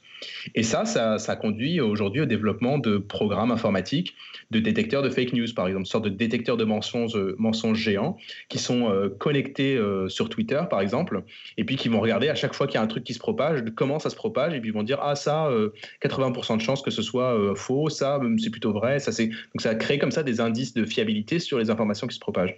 C'est encore à l'état expérimental, mais, euh, mais on, voit, on voit apparaître euh, gros comme un camion euh, des, des, technologies de, de, de demain, de, dans deux ans ou trois ans, où on va avoir des, des indices de fiabilité générés de cette manière, peut-être par, par, par une machine. Quoi. Et du coup, parce que moi, ça m'a ça, plongé dans une perspective assez importante, cette question-là, mmh. c'est qu'on se retrouve donc avec la possibilité de taguer une information en fonction de la manière dont ça se propage. Mm. Mais est-ce que du coup, il y a une certaine euh, perspective de l'impact que euh, ces indicateurs vont avoir sur justement cette manière de, euh, de, de, détecter les fausses news? Non, il n'y en a pas du tout. Et puis évidemment, tu peux, tu peux imaginer que parce que c'est typiquement ça dans les réseaux sociaux. Tu peux imaginer que si tu as un truc sur, sur la Terre plate qui est en train de se propager, que l'algorithme dit euh, ça, 99,99% euh, de chances que ce soit faux et que euh, l'indice de fiabilité arrive dans une communauté de gens qui sont persuadés que la Terre est plate, bah, ils vont immédiatement avoir tendance à remettre en cause l'ordinateur, crier au complot, et puis au contraire à se, à se renfermer, à se cloisonner encore plus. Donc ça, pourrait effectivement avoir un impact indéterminé, moi j'ai du mal à l'imaginer, sur, sur, le, sur le comportement des gens tout ce qu'on a pour l'instant, c'est une technologie qui va, qui va te donner euh, l'indice de fiabilité. Parce que, parce que tu envisages qu'ils mettent juste une sorte de label, mais ça mm. se trouve, euh, ils peuvent aller plus loin et juste euh, supprimer le, poste. Tu ouais. ouais. Ça, ce serait. Bah, au bout d'un moment, en fait, là, on est. c'est un thème assez, assez commun quand on parle de, de, ces recherches en fouloscopie, c'est que en gros, nous, on va créer de la connaissance, et puis au bout d'un moment, tu vas avoir des gens qui vont récupérer cette connaissance, et on ne sait pas trop ce qu'ils peuvent faire avec. Et puis, ça pourrait être potentiellement un peu foireux, parce que le, contrôle des foules, le contrôle des masses, c'est un thème qui est, chaud. Et euh, typiquement, tu peux imaginer que d'ailleurs, les, premiers qui sont sur le coup du, détecteur, de, du détecteur de fake news, c'est euh, les grands groupes qui ont des, moyens pour les recherches scientifiques euh, qu'on n'a pas du tout dans les, dans les universités, à savoir Facebook, Google et les autres. Donc, eux, ils vont super vite. Et tu peux imaginer que si c'est Facebook qui met en place son truc, euh, l'information qui circule comme quoi Facebook euh, euh, triche sur les déclarations de ses impôts, par exemple, je ne sais pas s'ils vont pas tendance à avoir envie de, la, classer volontairement en fake news ou peut-être de la faire disparaître. En gros, tu vas donner le contrôle de l'information à un groupe qui a des, qui a des, des intérêts financiers. Et là, ça peut devenir un peu délicat, effectivement. Ok. je, me réserve une question justement sur cette euh, chose-là quand on passera à la partie un peu plus euh, euh question, salve de questions, euh, mais, mais, on pourra revenir un petit peu plus tard. Du coup, tu en étais justement à cette notion de, de, transposition de ce que tu as appris sur la foule, mais cette fois-ci sur les, les réseaux virtuels d'une certaine manière. Ouais, donc j'appelle ça des foules numériques parfois. Donc là, mmh. on est sur la, propagation des rumeurs. Euh, ce qui est intéressant avec, euh, avec les propagations des, rumeurs, en particulier quand c'est du bouche à oreille, c'est qu'elles ont tendance à se déformer. Donc par exemple, quand tu dis quelque chose à quelqu'un, tu vas transformer un petit peu le message et puis lui, il va la transformer encore quand il va le répéter, qui va se transformer. Et donc ce qu'on a fait, nous, dans, nos, dans, nos, recherches, par exemple, c'est qu'on crée des, des chaînes de communication à la façon du jeu du téléphone arabe. Et puis, on va injecter un message d'un côté, et puis on va regarder comment il, comment il se transforme. Alors, au début, c'est rigolo. Mais en fait, ça a des vrais intérêts euh, scientifiques parce que tu peux mettre un message qui n'est pas juste une petite histoire euh, d'enfant marrante. Tu peux mettre des messages qui sont, par exemple, euh, sujets à controverse. Donc, si tu mets injecte au début de ta chaîne un message qui, par exemple, vante les mérites, je ne sais pas moi, d'un produit en particulier, que ce message se propage dans une chaîne de gens qui sont d'emblée qui ont des préjugés contre ce produit, ben, tu vas voir que le message va se déformer très rapidement pour, euh, pour euh, aller dans le sens de ce que pensent les gens qui le, qui le, qui le véhiculent. Tu vois Donc en fait, en réalité, on s'est rendu compte que la communauté de gens qui, fait, qui font circuler un message va avoir un impact très, euh, même déterminant sur la façon dont le message va se déformer. En gros, le message va se déformer pour aller dans le sens de ce que les gens veulent entendre, les gens qui le propagent. Donc tu peux avoir un même message, tu le propages dans une communauté de gens qui est contre les vaccins, par exemple, et puis tout de suite, ça va aller renforcer l'idée que les vaccins c'est pas bien. Et puis tu prends le même message, tu le, propages dans une communauté de gens euh, qui sont euh, qui sont pour, enfin qui sont normaux quoi. Et puis tu vas te rendre compte que le, que le message va dans le sens de ce qu'ils veulent penser. Donc en fait c'est un, sujet, un thème, un phénomène assez dangereux en réalité. C'est un, un, truc sur lequel toi, tes, propres recherches euh, ont été investies. Tu, tu, peux en parler justement, euh, c'est un, exemple du livre, sur le, le triclosane justement Ouais, donc, euh, donc effectivement, cette découverte, on l'a faite avec, avec un message. On essaie de trouver quelque chose que les, que les gens ne connaissaient pas vraiment comme ça. Ils peuvent vraiment le découvrir pendant l'expérience. Et on a trouvé ce perturbateur endocrinien qui s'appelle le triclosane. Triclosane, donc c'est ce, ce, produit chimique qu'on retrouve dans beaucoup de produits de la vie, de la vie quotidienne. Vous en avez probablement chez vous. Et, euh, et puis, bah, est-ce que c'est dangereux ou pas? Bah, En fait, on ne sait pas. Il y a juste personne sur Terre qui sait si c'est dangereux ou pas. Donc, euh, il y a des études qui montrent que oui, c'est dangereux. Puis après, il y a des contre-études qui disent non, en fait, ça va. Et puis, en fait, il faut, il faut juste du temps. Il faut un peu de recul pour pouvoir dire est-ce que vraiment il y a du danger ou pas. Donc, ce qu'on a fait, c'est qu'on a créé un, un, message informatif sur le triclosane en montrant objectivement et de manière très neutre pourquoi ça pourrait être dangereux et puis pourquoi ça pourrait pas l'être pourquoi ça pourrait être plutôt, euh, plutôt, plutôt sans, danger. Et ensuite, on a recruté nos participants, et puis on a fait exprès, on a pris des groupes de gens qui étaient euh, d'emblée euh, militants contre les laboratoires pharmaceutiques, contre les produits chimiques et tout. Et puis on a pris un autre groupe de participants qui étaient, qui étaient neutres, qui s'en fichaient un petit peu, qui n'avaient pas de préjugés. Et dans le groupe qui avait des préjugés négatifs, on crée une chaîne de transmission, on donne ce message au premier, le premier le répète au second, qui le répète au troisième, et ainsi de suite. Et à mesure que le message se propage dans la chaîne, les, tous les éléments du message qui disent que c'est peut-être pas dangereux ont tendance à disparaître parce qu'on est dans le groupe qui a des préjugés négatifs et on se retrouve à la fin de la chaîne avec un message qui est univoque donc qui dit juste là là c'est super dangereux ne le touchez pas du coup les participants quand ils rentrent chez eux ils sont encore plus convaincus de ce qui de leurs préjugés parce qu'ils ont reçu un message qui allait dans ce sens en fait ils l'avaient transformé pour qu'il aille dans ce sens et on observe exactement le contraire dans le groupe qui n'avait pas de préjugés négatifs. Donc effectivement, on est, euh, on est typiquement dans le, la polarisation d'un groupe. Donc tu as un groupe qui pense quelque chose, ils sont tous d'accord, tu leur donnes un message pour les, pour les convaincre, et tu te rends compte au final que c'est plutôt que le message qui transforme leur jugement, ça va être leur jugement qui va transformer le message.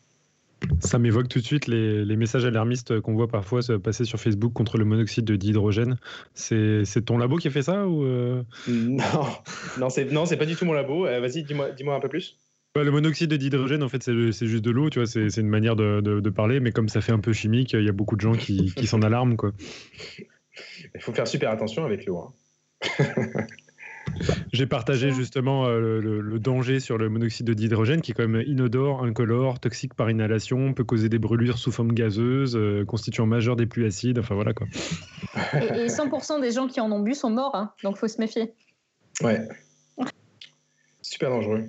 Euh, et du coup, et du coup voilà.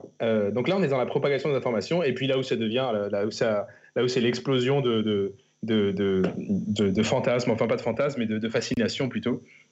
C'est quand euh, tu as un groupe de chercheurs, on est au milieu des années 2000, qui se rendent compte que, en fait, euh, sur les réseaux sociaux, par réseaux sociaux, j'entends pas, pas les outils, pas Facebook ou Twitter, mais vraiment la, toile sociale. Donc, qui est connecté avec qui dans, le monde, dans la vraie vie ou euh, dans le monde numérique, peu importe. Eh ben, en fait, on n'a pas juste des informations qui se propagent, on a en fait énormément de choses qui se propagent, en particulier les jugements et les comportements, et puis les émotions. Donc, euh, typiquement, euh, ils ont montré, par exemple, que quand tu as euh, des gens qui sont plutôt, disons, plutôt heureux, eh bien, ils vont avoir tendance à propager ce bonheur à leurs amis, qui vont avoir tendance à le propager à leurs amis et à leurs amis. Ça marche aussi avec le malheur. Donc, les gens qui sont un peu dépressifs vont avoir tendance à rendre leurs amis plutôt malheureux et les amis des amis et les amis des amis. Ça marche aussi avec les habitudes alimentaires, par exemple. Il y a, une mesure qui a été faite, c'est l'indice de masse corporelle et tu te rends compte très facilement que euh, le, fait d'être obèse ou bien juste d'être en surpoids est quelque chose qui est contagieux. À savoir qu'ils ont, ont des études longitudinales sur plusieurs décennies, donc depuis les années 50. Et puis tu te rends bien compte qu'à partir du moment où tu as un certain groupe d'individus là qui a tendance à, à, prendre du poids, peut-être parce qu'à ce moment-là, il y a, je sais pas moi, un McDonald's qui a ouvert dans le quartier, eh ben, tu vas voir tout de suite que les amis de, de, ces, de ces personnes, dans les années qui suivent, ont tendance à prendre du poids aussi, puis les, années, les amis des amis, et les amis des amis des amis, et ça, même s'ils ne sont pas dans la même ville. Et je pense que euh, la contextualisation de ce, ce, mm. cette étude-là, elle, est, elle est très très intéressante. J'ai beaucoup apprécié justement dans, dans ton livre euh, la manière dont, dont, c'était bah, décrit et puis l'expérience qui est complètement folle. Est-ce que tu peux nous, nous, en dire plus sur justement ces mm. études qui ont permis de révéler ces, ces liens entre obésité et, et contagion? En fait, au début des années 2000, il y a euh, la folie des réseaux sociaux. Donc, tu as un chercheur qui s'appelle Duncan Watts et puis un autre qui s'appelle Barabassi. Euh, 1999-2000, ils découvrent euh, comment sont connectés les, les, uns, les gens les uns avec les autres. Et puis, ils arrivent à extraire un peu cette, structure des réseaux sociaux qui connectent les gens.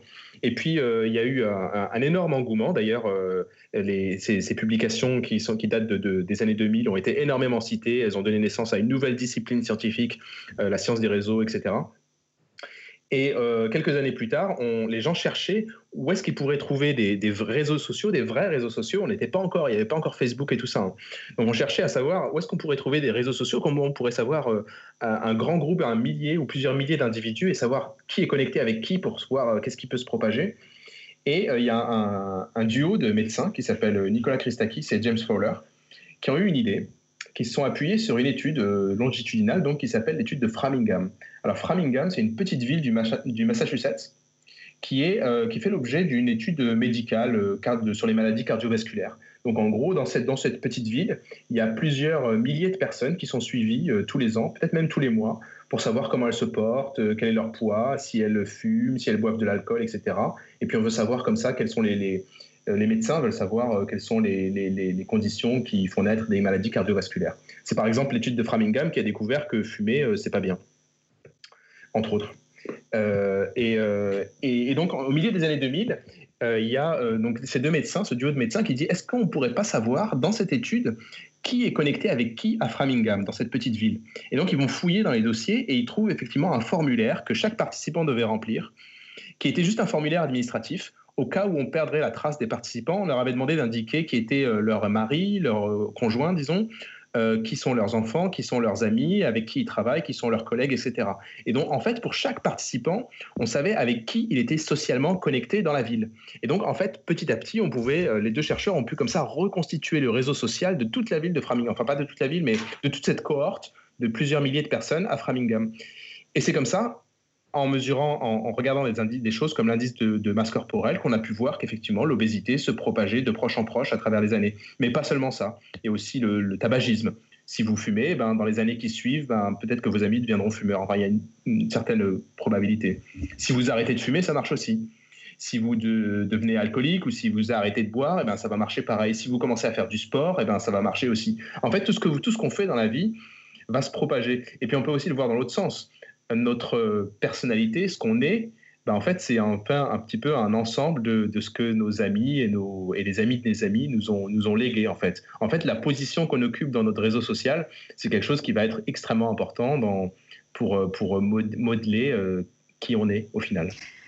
Euh, mais est-ce que c'est est-ce que c'est vraiment une contagion ou est-ce que c'est simplement dû au fait qu'on mm. s'entend mieux avec les gens euh, mm. qui nous ressemblent? Et du coup bah, c'est vrai que les gens qui sont peut-être en surpoids ils sont plus à l'aise avec les gens qui sont en surpoids sans donc euh, du coup ils fréquentent les gens qui sont en surpoids mais ça veut mm. pas dire qu'il y a une propagation, du coup. C'est plus une association, non? Comment vous avez réussi à faire la différence? Ouais, très bonne, très bonne question, Irène. Donc, euh, c'est pas, pas moi qui l'ai faite. Comment ils ont réussi à faire la différence? Et en fait, effectivement, ça, c'était le, le, plus gros problème. Donc, on voit, on voit qu'il y a quelque chose qui se propage, mais on ne sait pas. Parce qu'il peut y avoir trois causes à cette observation. La première, euh, c'est celle que je décrivais, la contagion sociale. La seconde, c'est celle que tu viens de décrire, c'est ça s'appelle l'homophilie. C'est-à-dire qu'en gros, euh, si je vais rencontrer un fumeur, parce que je vais euh, le rencontrer à la pause cigarette, et donc deux fumeurs vont devenir copains. Et la troisième, c'est l'exposition commune. Peut-être qu'on va tous devenir fumeurs parce qu'en fait, dans notre ville, il y a, je sais pas moi, une promo sur les cigarettes. Et du coup, tout le monde va devenir, va devenir fumeur, mais c'est pas, pas de la contagion, c'est juste parce qu'on est ensemble exposés aux mêmes, aux mêmes stimuli. Euh, et, effectivement, bah, euh, ils, font des expériences, donc ils essaient de contrôler, en fait. À chaque fois, tu essaies de contrôler pour, euh, sur, les, deux critères pour voir s'il y a vraiment de la contagion. une des choses qui, marche, qui, est, assez puissante dans ce, sens, c'est qu'il y a des données vraiment à long terme. Donc tu peux voir si, les choses se propagent long terme. Donc les gens sont déjà amis, par exemple ok? Tu as deux personnes qui sont amies déjà depuis quelque temps. Tu en as une qui, disons, prend du poids, et puis dans les années qui suivent, bah, tu vas en avoir une autre. Donc là, effectivement, on peut, on peut mettre en cause la contagion, la contagion sociale plutôt que l'homophilie, par exemple. Mais ça, ça a été un grand débat pendant, pendant presque cinq ans sur cette étude-là. D'accord. voilà. Est-ce que vous voulez continuer à intervenir là-dessus? Il y avait juste, on peut faire remonter une question qui était venue sur la, la question des réseaux sociaux. Euh, c'est euh, Gloss Grissom qui posait la question. Cette polarisation des positions, est-ce qu'elle est directement liée au système des réseaux sociaux ou bien c'est la société qui rend les réseaux sociaux à son image, l'œuf ou la poule, etc. Ouais. Euh, les, deux, effectivement. Donc je pense que même s'il n'y avait pas Facebook, Twitter, je pense qu'on aurait quand même une polarisation parce qu'on a tendance à s'entourer des gens qui ont les mêmes jugements que nous, les mêmes opinions. Et à partir du moment où tu es entouré de gens qui pensent comme toi, tu vas être convaincu que c'est vrai. Le problème de, Twitter et de Facebook, c'est que ça va renforcer encore ce genre de truc. Parce que eux, Facebook, par exemple, va filtrer les informations que tu reçois en fonction de ce qui pourrait te plaire. Et là, euh, ben, il va te donner les, informations que, tu veux entendre en quelque sorte. Et ça, ça va renforcer la polarisation euh, du groupe. Donc il y a les deux, ouais. Euh, je dirais que c'est naturel et puis que l'organisation, le, système réseaux sociaux, il n'arrange pas les choses non plus. Voilà, et puis pour, euh, pour, euh, pour terminer, euh, il y a ce troisième axe qui est celui de, l'intelligence collective, qui est assez récent. L'histoire qu'on raconte souvent, c'est que en fait, pendant très longtemps, on pensait que les foules étaient complètement stupides. Pendant très longtemps, on parlait de, bêtises collectives. Donc là, on remonte au 19e siècle. C'est les, les, premiers, les premiers grands penseurs, Gustave Le Bon, par exemple, ou, ou, ou d'autres, Charles Mackay, par exemple, qui, qui, euh, qui, ont, qui ont des mots assez durs avec le comportement collectif des gens dans une foule. Et il y a une personne qui s'appelle, euh, pareil, au, 19e siècle, qui s'appelle euh, Francis Galton, qui est un disciple de Le Bon, un peu, entre guillemets. Et lui, il s'était mis en tête de, de mesurer la bêtise collective, la bêtise des foules. Il s'est dit, moi, je vais, je vais mesurer ça, je vais mettre des chiffres.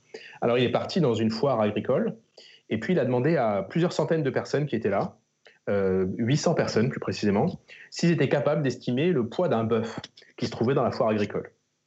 Et, euh, Francis, Galton disait, ici ils sont même pas capables d'estimer le poids d'un bœuf, c'est que vraiment ils sont stupides, et puis euh, comment pourraient-ils voter pour un, pour un président par exemple? Lui, il était plutôt aristocrate. Quoi. Il voulait que le pouvoir soit entre les mains d'une petite élite. Il ne croyait pas du tout dans la foule.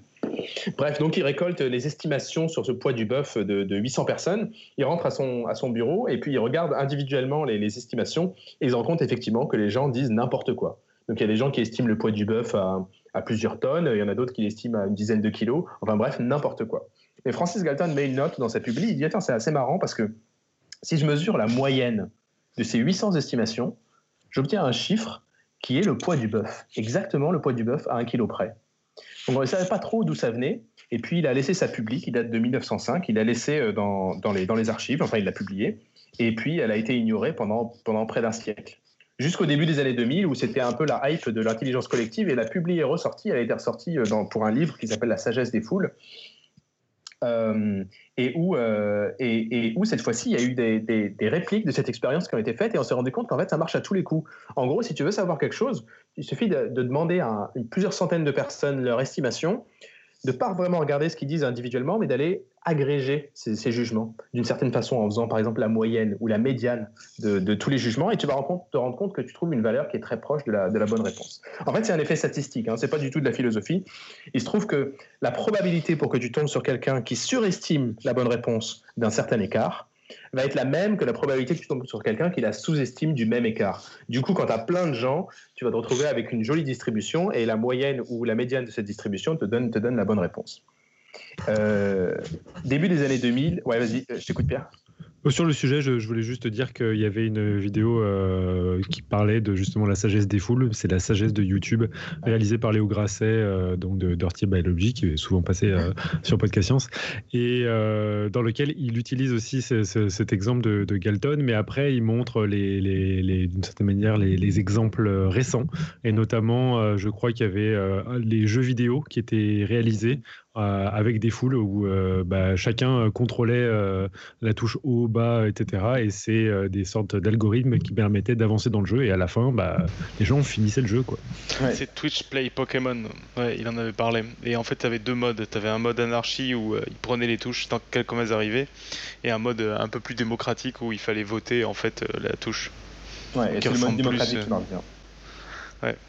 Ouais, en fait, ça, c'est euh, dans le même esprit qu'une une, partie d'échecs euh, très, euh, très connue en fulloscopie, qui est euh, une foule de 50 000 joueurs amateurs, genre vous et moi, contre Gary Kasparov. Rien que ça. Le champion du monde numéro 1 mondial. C'était en 1999, peut-être 97, en fin des années 90. Et en gros, ils se sont demandé est-ce qu'un un expert, genre vraiment le numéro 1, est-ce qu'il est va, est va écraser euh, un grand nombre d'individus lambda ou est-ce que c'est plutôt équilibré? Bon, au final, la partie qui s'est jouée, donc la foule jouait euh, avec un vote à majorité pour chaque coup. Donc à chaque coup, ils votaient euh, pour savoir quel, coup allait, quel pion allait se déplacer sur l'échiquier. Et au final, la partie était super équilibrée. Donc c'est quand même Gary Kasparov qui a gagné, mais les experts qui ont observé et analysé la partie se sont accordés à dire que en fait, la foule d'amateurs avait joué comme un professionnel. Et ça, c'est un truc qui est, assez puissant. On, s'en rend compte, là, par exemple, on fait des études où on va essayer d'agréger des diagnostics médicaux. On fait ça avec des étudiants en médecine, un grand nombre d'étudiants en médecine, donc de gens qui n'ont pas vraiment d'expérience. Et on va comparer cet avis collectif avec celui d'un unique médecin qui a, disons, 20 ans d'expérience. Et on se rend compte de la même façon, que la partie d'échec que c'est pas nécessairement mieux, mais c'est pas non plus moins bien. Qu'en gros, un grand nombre de, personnes qui s'y connaissent pas trop, ça vaut à peu près un expert. En termes de décision, sur ces deux exemples-là en tout cas. Et sur l'exemple des, jeux vidéo, peut-être que ça marche aussi. Et donc ça, c'est une tendance qui se développe de plus en plus en science, c'est la confrontation entre l'expert et la foule. Et, euh, euh, et euh, c'est aussi euh, ce qui est typiquement illustré par euh, Wikipédia. Donc Wikipédia, où on a à nombreuses reprises comparé la qualité de l'encyclopédie participative, du contenu, avec le contenu d'une encyclopédie classique qui est produite par un expert unique, peut-être avec quelques relecteurs. Comme, comme Universalis ou Britannica. Et à nouveau, il n'y en a pas une qui est mieux que l'autre. On se rend compte qu'il y a à peu près le même nombre d'erreurs et que les deux, les deux cas valent. Nico Ouais, euh, je revenais juste quand tu bah, justement sur l'exemple Wikipédia et jeux vidéo, il me semble qu'il y a un élément un peu différent par rapport aux autres exemples que tu as cités, qui est que dans Wikipédia et surtout dans le jeu vidéo, il y a aussi cette notion qu'en fait il y a une partie de la foule qui est là pour euh, empêcher que le résultat se fasse et une autre qui est là pour, euh, pour réussir à avancer. Et en fait, euh, ce qui est amusant dans le cas du jeu vidéo, c'est que tout le monde savait à peu près comment finir le jeu. C'était pas un jeu très compliqué ou qui demandait beaucoup de, de, choses particulières, mais il y avait clairement des gens qui étaient là pour faire chier, qui étaient là pour ouvrir le menu, etc. Et il y a un côté un peu comme dans Wikipédia où ce qui a gagné, c'est entre guillemets les bonnes intentions, quoi. Exactement. Il y a un truc, euh, donc ça, il y a, des, ces mécanismes d'intelligence collective qu'on étudie. Il y a un mécanisme qui est vraiment important, qu'on appelle l'autorégulation. Il faut absolument que les gens qui, font, qui composent cette foule aient le pouvoir de corriger ce que les autres ont fait.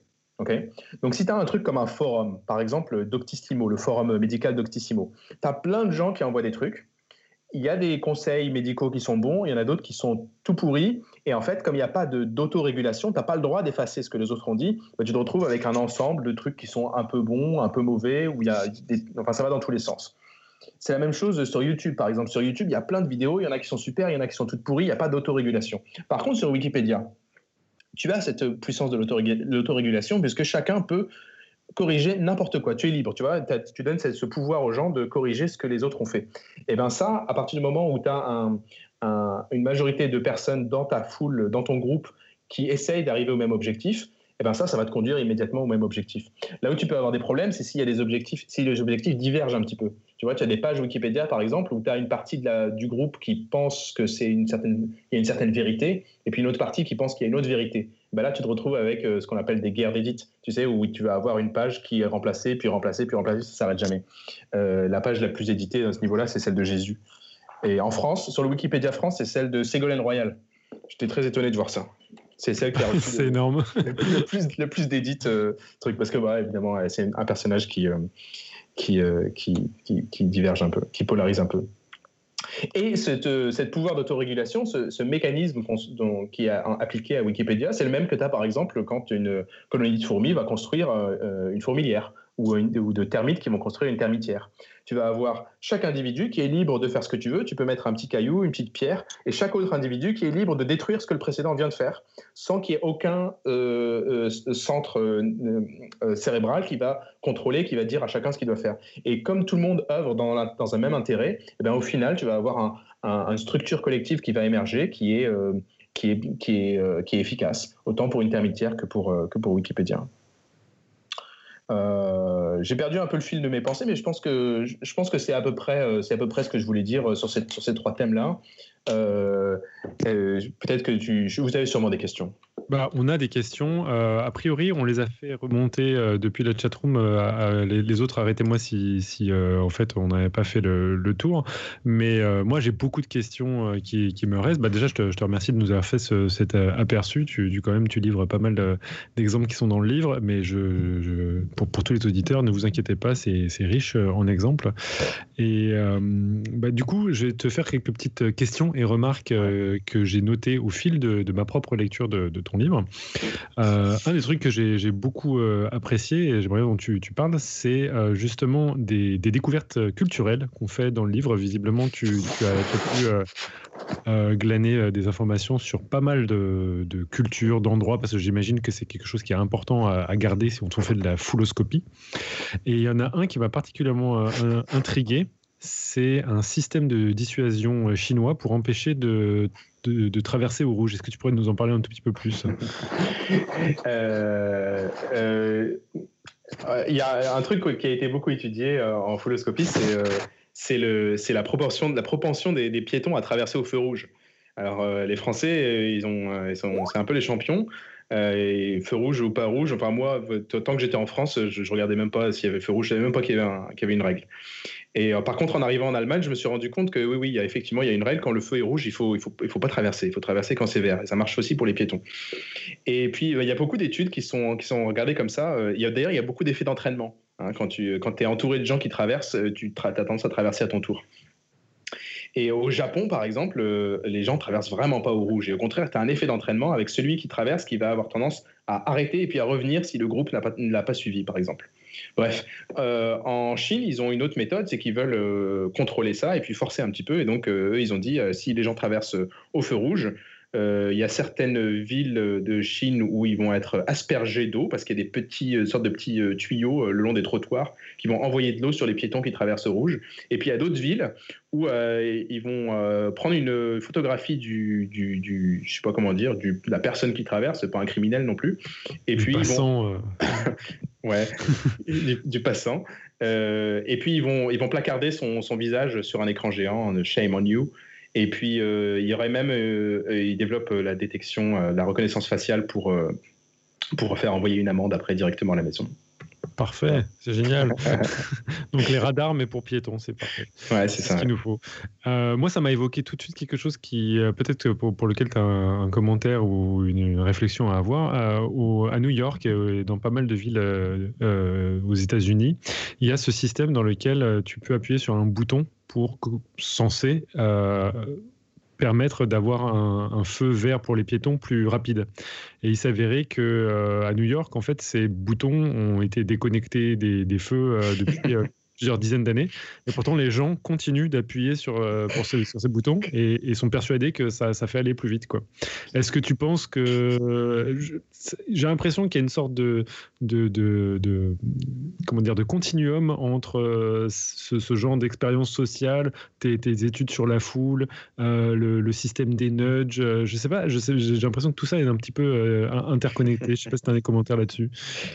Euh, bah, juste que je suis vraiment déçu parce que je savais pas que c'était déconnecté et moi j'appuie toujours sur le bouton en fait euh, avant de traverser. Mais moi aussi, hein mais moi aussi, c'est pas possible. T'es sûr que c'est pas une fake news ça?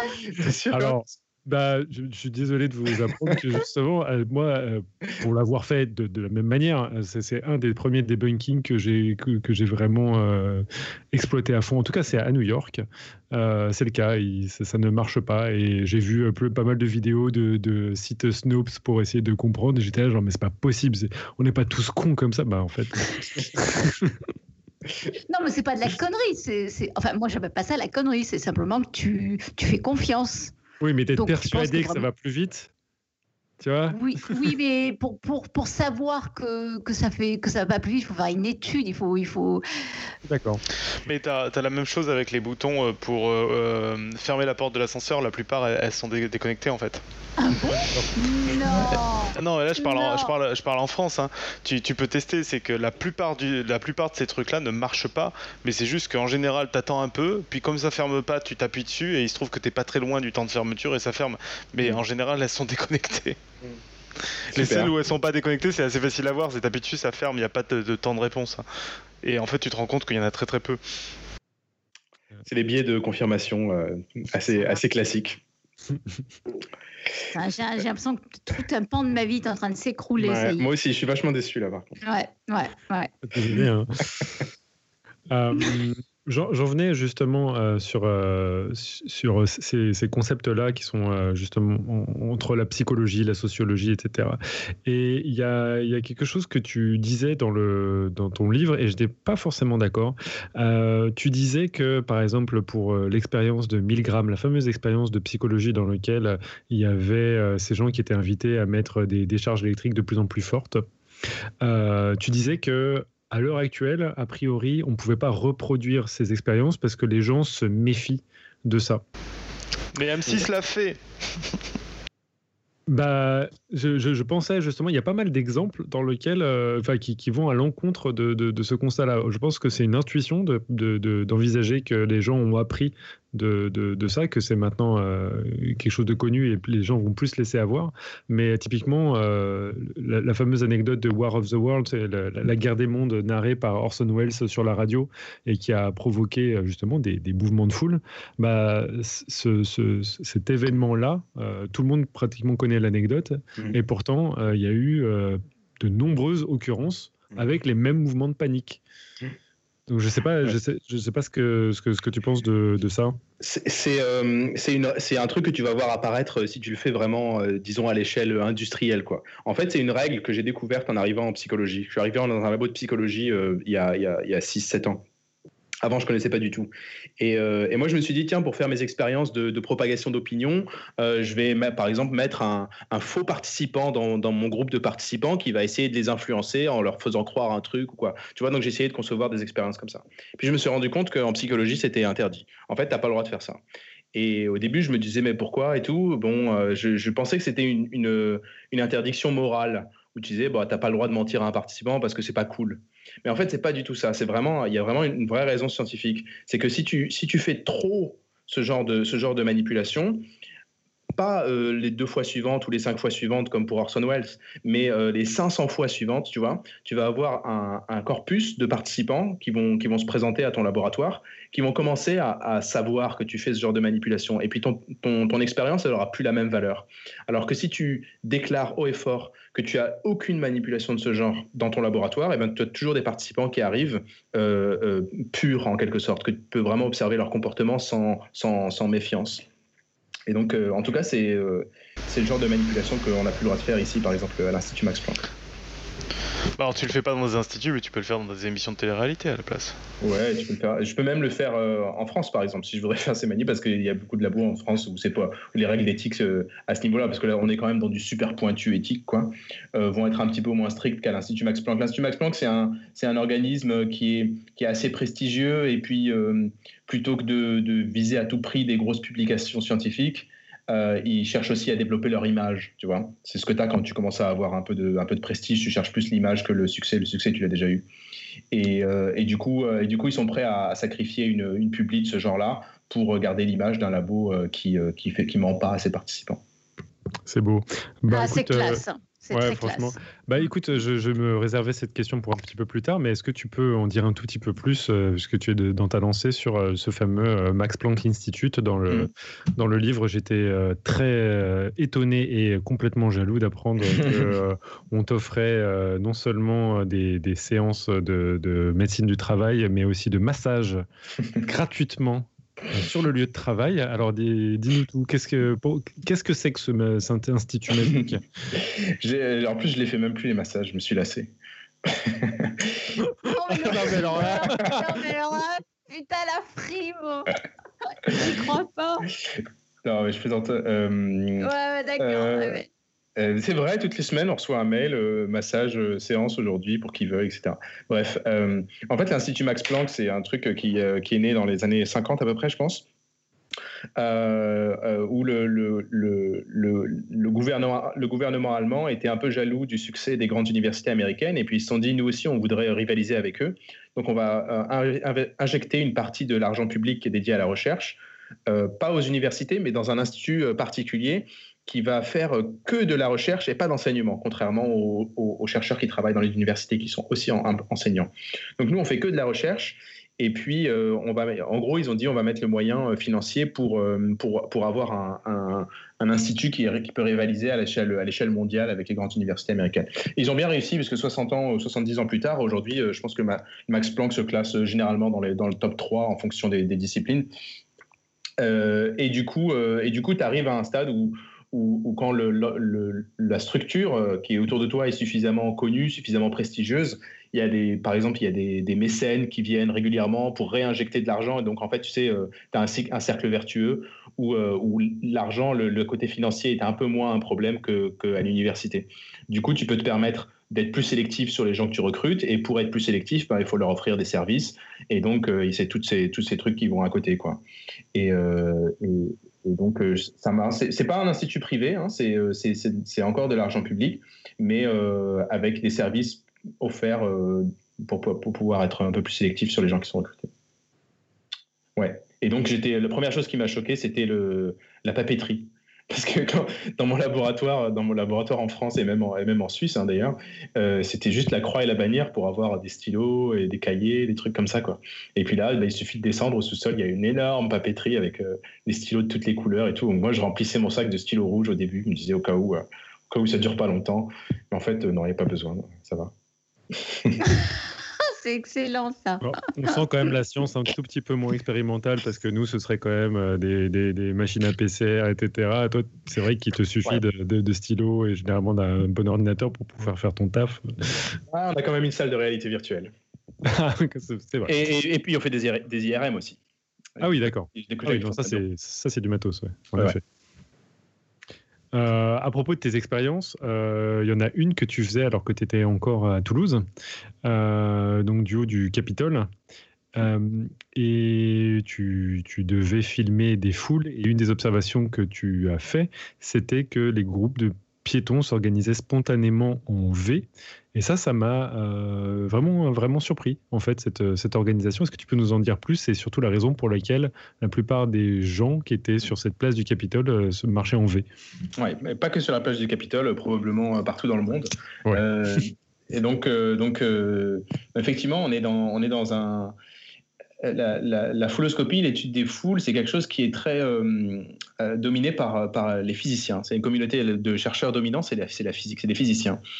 Et, euh, et quand on a commencé à étudier comment se déplacent les petits groupes de piétons qui marchent ensemble, donc par exemple une paire de deux copains qui vont ensemble, ou bien surtout vous pensez trois personnes. Donc vous êtes trois amis, puis vous marchez ensemble, vous allez ensemble au restaurant. Puis on se demandait, mais quelle est la configuration de marche qu'ils vont adopter?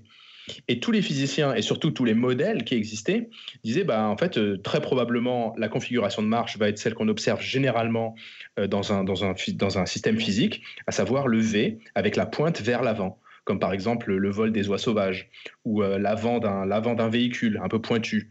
Ou, euh, ou les cyclistes sur le Tour de France. Enfin bref, à chaque fois que tu as besoin de, percer le flux, euh, un flux de quelque chose en face de toi, donc de l'air ou autre chose, tu le fais pointu, quoi, parce que c'est le plus aérodynamique. Et tous les modèles prédisaient que le groupe de piétons allait aussi s'organiser en V, pointe vers l'avant. Et on a fait nos mesures depuis donc le toit du Capitole, c'était assez euh, cocasse. Et on s'est rendu compte que les piétons s'organisent en V, mais pointent vers l'arrière. Donc c'est exactement l'opposé. Et donc on a cherché euh, en, mécanique des fluides, en mécanique newtonienne, on a cherché dans toutes les mécaniques possibles pour essayer de voir des, explications. Et puis en fait, euh, ben, c'est pas du tout de la mécanique, c'est juste parce que euh, les gens ils ont besoin de discuter entre eux quand ils marchent et que le V avec la pointe vers l'arrière, c'est la seule configuration qui permet à tout le monde de voir les autres en tournant la tête juste d'un côté. Alors que si tu as une personne qui est à l'avant, ben, celui, qui est devant, il pourra pas voir ses deux copains. Et donc en fait, avec un modèle très simple où tu, tu jettes euh, toutes les équations à la poubelle et tu regardes juste euh, qui euh, tu, euh, euh, tu te, chaque, chaque membre du groupe ralentit tant qu'il ne voit pas les autres, bah, tu te retrouves naturellement avec cette configuration en V qui va émerger. Donc c'était pas du tout de la physique là en l'occurrence, c'était des pures sciences comportementales. Ce que j'aime bien aussi, c'est passer d'une discipline à l'autre comme ça. Du coup, moi, je serais passé directement sur une autre discipline qui serait l'éthologie ou la, zoologie. Est-ce que vous avez trouvé d'autres groupes d'animaux qui s'organisent avec cette configuration en V inversé? Non, non, non, pas à ma connaissance. Euh, en général, quand tu vas avoir un déplacement euh, collectif dans les animaux sociaux, euh, tu vas avoir la, structure inverse, donc la pointe vers l'avant, comme le vol des oies sauvages, ou, bien quand tu as un leader qui dirige les autres, qui va se retrouver plus à l'avant, et puis ça va te former une forme un petit peu, un petit peu concave ou convexe, enfin avec la pointe vers l'avant. Mm, mm. Euh, et parce que, parce que l'interaction sociale, le bavardage, quoi, en, quelque sorte, c'est pas c'est pas le, critère principal, principal de, de l'organisation des, groupes animaux. Ça marche. Très bien. Mm. Euh, il y avait deux, deux je, je, je me suis préparé pas mal de questions, mais je pense que, bon, typiquement, on a parlé pas mal sur le, protocole de détection de fake news. Euh, euh, il y avait juste quelque chose que, qui semblait très très important dans ton livre, mais peut-être qui, qui m'a échappé. C'était cette notion de euh, réseau small world, c'est-à-dire de réseau dans lequel tout le monde est interconnecté d'une manière particulière. Est-ce que tu mm. pourrais nous en dire un petit peu plus? Mm. Ouais, c'est la, la, folie des réseaux sociaux là, dont je parlais tout à l'heure, qui est née au début des années 2000. Euh, où, on a commencé à comprendre comment étaient connectés les gens les uns avec les autres. C'est marrant, c'était Stanley Milgram dans les années 70, le premier, fin des années 60, le premier qui a remarqué qu'il y avait un truc un peu bizarre. Il s'était dit, tiens, c'est marrant, si, je prends deux personnes au hasard dans, dans l'annuaire téléphonique, à l'époque, il y avait des annuaires téléphoniques aujourd'hui, je ne sais, pas où ils sont les annuaires téléphoniques aujourd'hui. Et si on prend deux personnes au hasard dans un annuaire téléphonique et qu'on fait cette petite règle, on envoie un message, une lettre au premier, et on lui dit de faire parvenir cette lettre au second, mais s'il ne le connaît pas, il doit l'envoyer à un de ses amis qui peut-être connaîtrait cette personne. Ok, tu vois? Donc, euh, par exemple, je, dois, je dois envoyer à quelqu'un et puis je ne le connais pas, donc je vais l'envoyer euh, à un de mes amis qui peut-être le connaîtra. Et puis, si mon ami ne le connaît pas, et eh ben lui aussi va l'envoyer à un de ses amis qui ne connaît pas et lui aussi va être envoyé à un de ses amis qui ne connaît pas. Et donc, tu fais ça de manière répétée et tu, tu, tu peux suivre comme ça euh, le déplacement de cette lettre parce que chacun devait écrire son nom à chaque fois. Et puis à la fin, tu récupères la lettre quand elle est arrivée à destination et tu regardes combien il y a eu d'intermédiaires. Et Stanley Milgram, il l'a fait plein de fois, et puis il a remarqué qu'il y avait toujours environ sept intermédiaires. Ce qui est assez incroyable parce que tu prends deux noms au hasard dans le bottin de tous les États-Unis, et eh ben en fait, il n'y a que sept intermédiaires pour connecter deux personnes. Donc il s'est dit, tiens, c'est bizarre, ce, réseau-là, ce réseau social qui nous connecte, il ne doit pas être euh, euh, euh, trivial, il ne doit pas être symétrique, enfin pas symétrique, mais il ne doit pas être très régulier. C'est pas comme un filet de pêche, tu vois, où pour aller d'un point à un autre, il faut traverser tous les points intermédiaires. Il doit y avoir un truc un peu spécial. Et effectivement, les chercheurs du début des années 2000 se sont rendus compte que a, le réseau qui nous connecte a cette propriété euh, qu'on appelle de, small world, donc de connecter les gens euh, très rapidement les uns aux autres, et en particulier parce qu'il y a des super connecteurs dans, nos réseaux sociaux. Il y a des gens qui sont connectés à plein, plein, plein, plein de monde. Et si tu veux passer de quelqu'un à quelqu'un d'autre, il suffit de transférer ton information vers cette personne pour que ça aille de cette personne-là. De la même façon que le, réseau euh, ferroviaire, par exemple, contient des hubs ou des superconnecteurs, comme par exemple Paris en France, qui est euh, hyper connecté par rapport, euh, je sais pas, à la gare de, à la gare de Laval. Ouais, Pierre? Juste, juste j'arrive pas à comprendre, à faire le lien entre ces hubs, ces, ces, ces nœuds d'une certaine manière hyper connectés et le terme de small world. Je, je, comprends pas qu'est-ce qu'on doit retirer de cette appellation-là en fait. L'appellation, c'est que c'était c'est Stanley Milgram qui l'avait euh, avait introduite en disant, euh, ben c'est en fait on vit dans un petit monde parce que tout le monde est connecté à tout le monde. Donc il avait utilisé en premier cette expression de, small world pour dire qu'on est dans un petit monde. D'accord, mais ce n'est pas une notion qui est liée justement à cette partie là de de, de, de ouais c'est ça. Non, c'est une notion qui est, qui est c'est un mot qui est, qui est, qui est lié au fait qu'on peut, on puisse connecter les gens par un chemin très court. et l'explication, l'explication du fait qu'on puisse connecter les gens par, par, un chemin très court, c'est justement la présence de ces hubs. Et en fait, le réseau, notre réseau social, de la même façon que beaucoup d'autres réseaux, comme par exemple les réseaux neuronaux, ont cette propriété d'être des super propagateurs. Ça veut dire que tu mets une information quelque part, elle peut se propager très très vite à l'ensemble du réseau, juste par rapport à, de, de part de la manière dont les nœuds sont connectés les uns avec les autres. Je comprends. Donc, si on faisait un modèle d'une population dans lequel il n'y avait pas de hub, là, on, observerait véritablement une difficulté de connecter les gens entre eux. Oui, absolument. D'accord, ok. Bah, c'est beaucoup plus clair, merci. Euh, je, me, je, me, posais une question sur euh, la, la, la, philosophie, un tout petit peu les, les trucs et astuces qu'on peut obtenir de, de, des enseignements de, de de tes études en, en notamment sur la gestion euh, de ces fameux euh, fake news euh, versus news vertueuses. On en parlait tout à l'heure sur les messages anti-vax, etc., qui se propagent beaucoup plus rapidement que des messages bah, justement vérifiés. Mmh. Et je me demandais si tu avais un avis sur la gestion de la communication réalisée par des communautés, comme par exemple la communauté zététique, mmh. pour lutter contre ça. Est-ce que toi, tu pourrais leur donner des conseils Et est-ce que toi, d'ailleurs, tu as donné des conseils et finalement, ils sont pas euh, écoutés Je sais pas. Euh, non, je leur ai pas donné de conseils. D'ailleurs, c'est euh, la première fois qu'on me pose la question.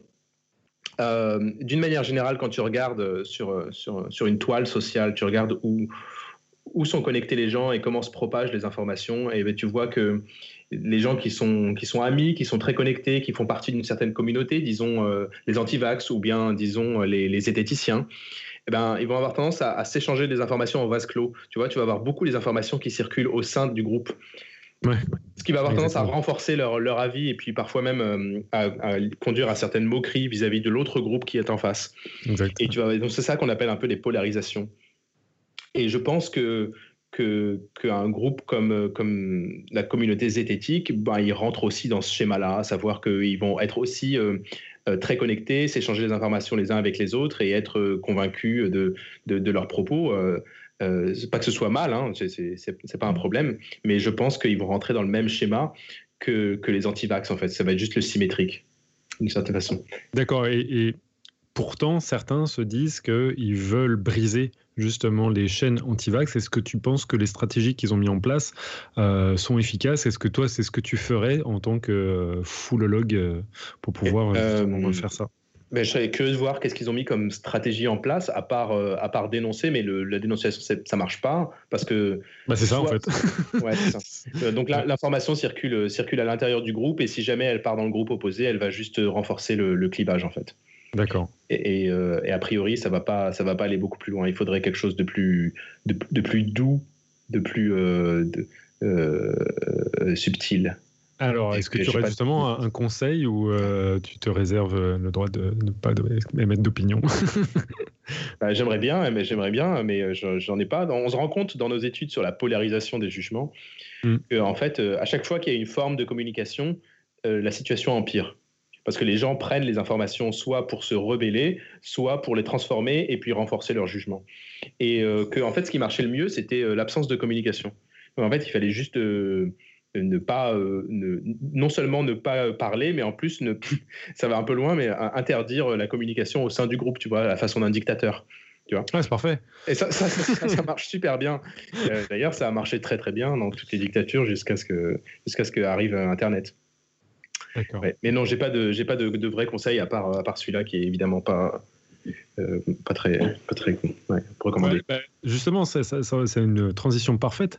C'est euh, est-ce qu'on peut imaginer des dérives de la maîtrise de la foulologie? Là, justement, je te demandais des conseils pour pouvoir euh, essayer de briser des choses comme des messages anti-vax, des, fake news, etc. Et tu, tu donnes pas des conseils. Maintenant, je peux te poser la question. En gros, est-ce qu'il peut y avoir un super vilain foulologue?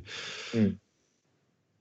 Euh, le, euh, la, question, euh, la question est arrivée pendant ma soutenance de thèse, alors que je parlais juste ah. des. c'était le jury qui m'a dit est-ce que, est-ce que vous n'avez-vous pas l'impression d'inventer la bombe atomique tu sais, genre, ah ouais. ben, Sympa comme euh, question. super dur. T'as dit non, j'espère. J'ai dit non. Bah, en fait, en même temps, je présentais des trucs sur les piétons qui s'évitent à droite et à gauche, donc je ne trouvais pas non plus que ce soit particulièrement, euh, particulièrement sensible comme, euh, comme thème.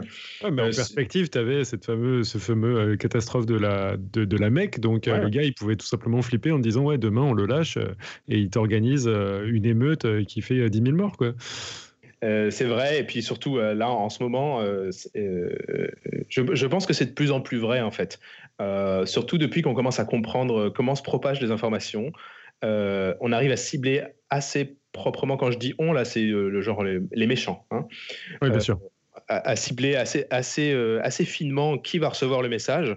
En particulier, quand tu le fais circuler sur Facebook, tu peux, tu peux dire je veux que ce message soit reçu par euh, tous les gens qui habitent dans cette ville, qui ont cet âge et qui ont euh, cette orientation politique, par exemple. Tu vois Donc, tu peux parfaitement cibler la population à qui tu vas envoyer ton message. Tu n'as aucune contrainte pour leur envoyer une vérité. Hein. Tu peux aussi envoyer un gros mensonge. Et donc, tu peux vraiment cibler. Tu as, par exemple, euh, comment s'appelle le, Internet Research Agency? C'est un organisme euh, euh, qui est à Saint-Pétersbourg, qui est mis en cause par, pour ingérence pendant les élections présidentielles américaines de, 2016. et, qui a, émis des centaines de milliers de fausses informations sur Facebook pendant, pendant, pendant, les, pendant les élections présidentielles américaines, donc de 2016, tout en faveur de Donald Trump et euh, on suspecte que euh, cet organisme soit piloté par le Kremlin. Ce serait euh, assez peu, étonnant. Et donc tu commences à voir que là, tu as un truc à l'échelle d'un État qui essaie d'influencer le résultat d'une élection présidentielle dans un autre, qui est juste les États-Unis, et, que, juste en, diffusant des informations ciblées, tu peux commencer, tu peux commencer à, faire se soulever des, des groupes dans une certaine population les uns contre les autres. Ça devient dangereux, ouais. Putain.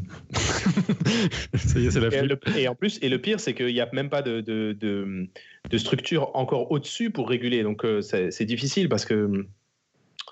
Je sais pas. Je sais pas d'où pourraient venir les régulations. Enfin, il faudrait, euh, il faudrait qu'elles soient à l'échelle d'un État, mais là, on parle euh, d'une échelle mondiale, donc c'est plus difficile. Bah, J'imagine que.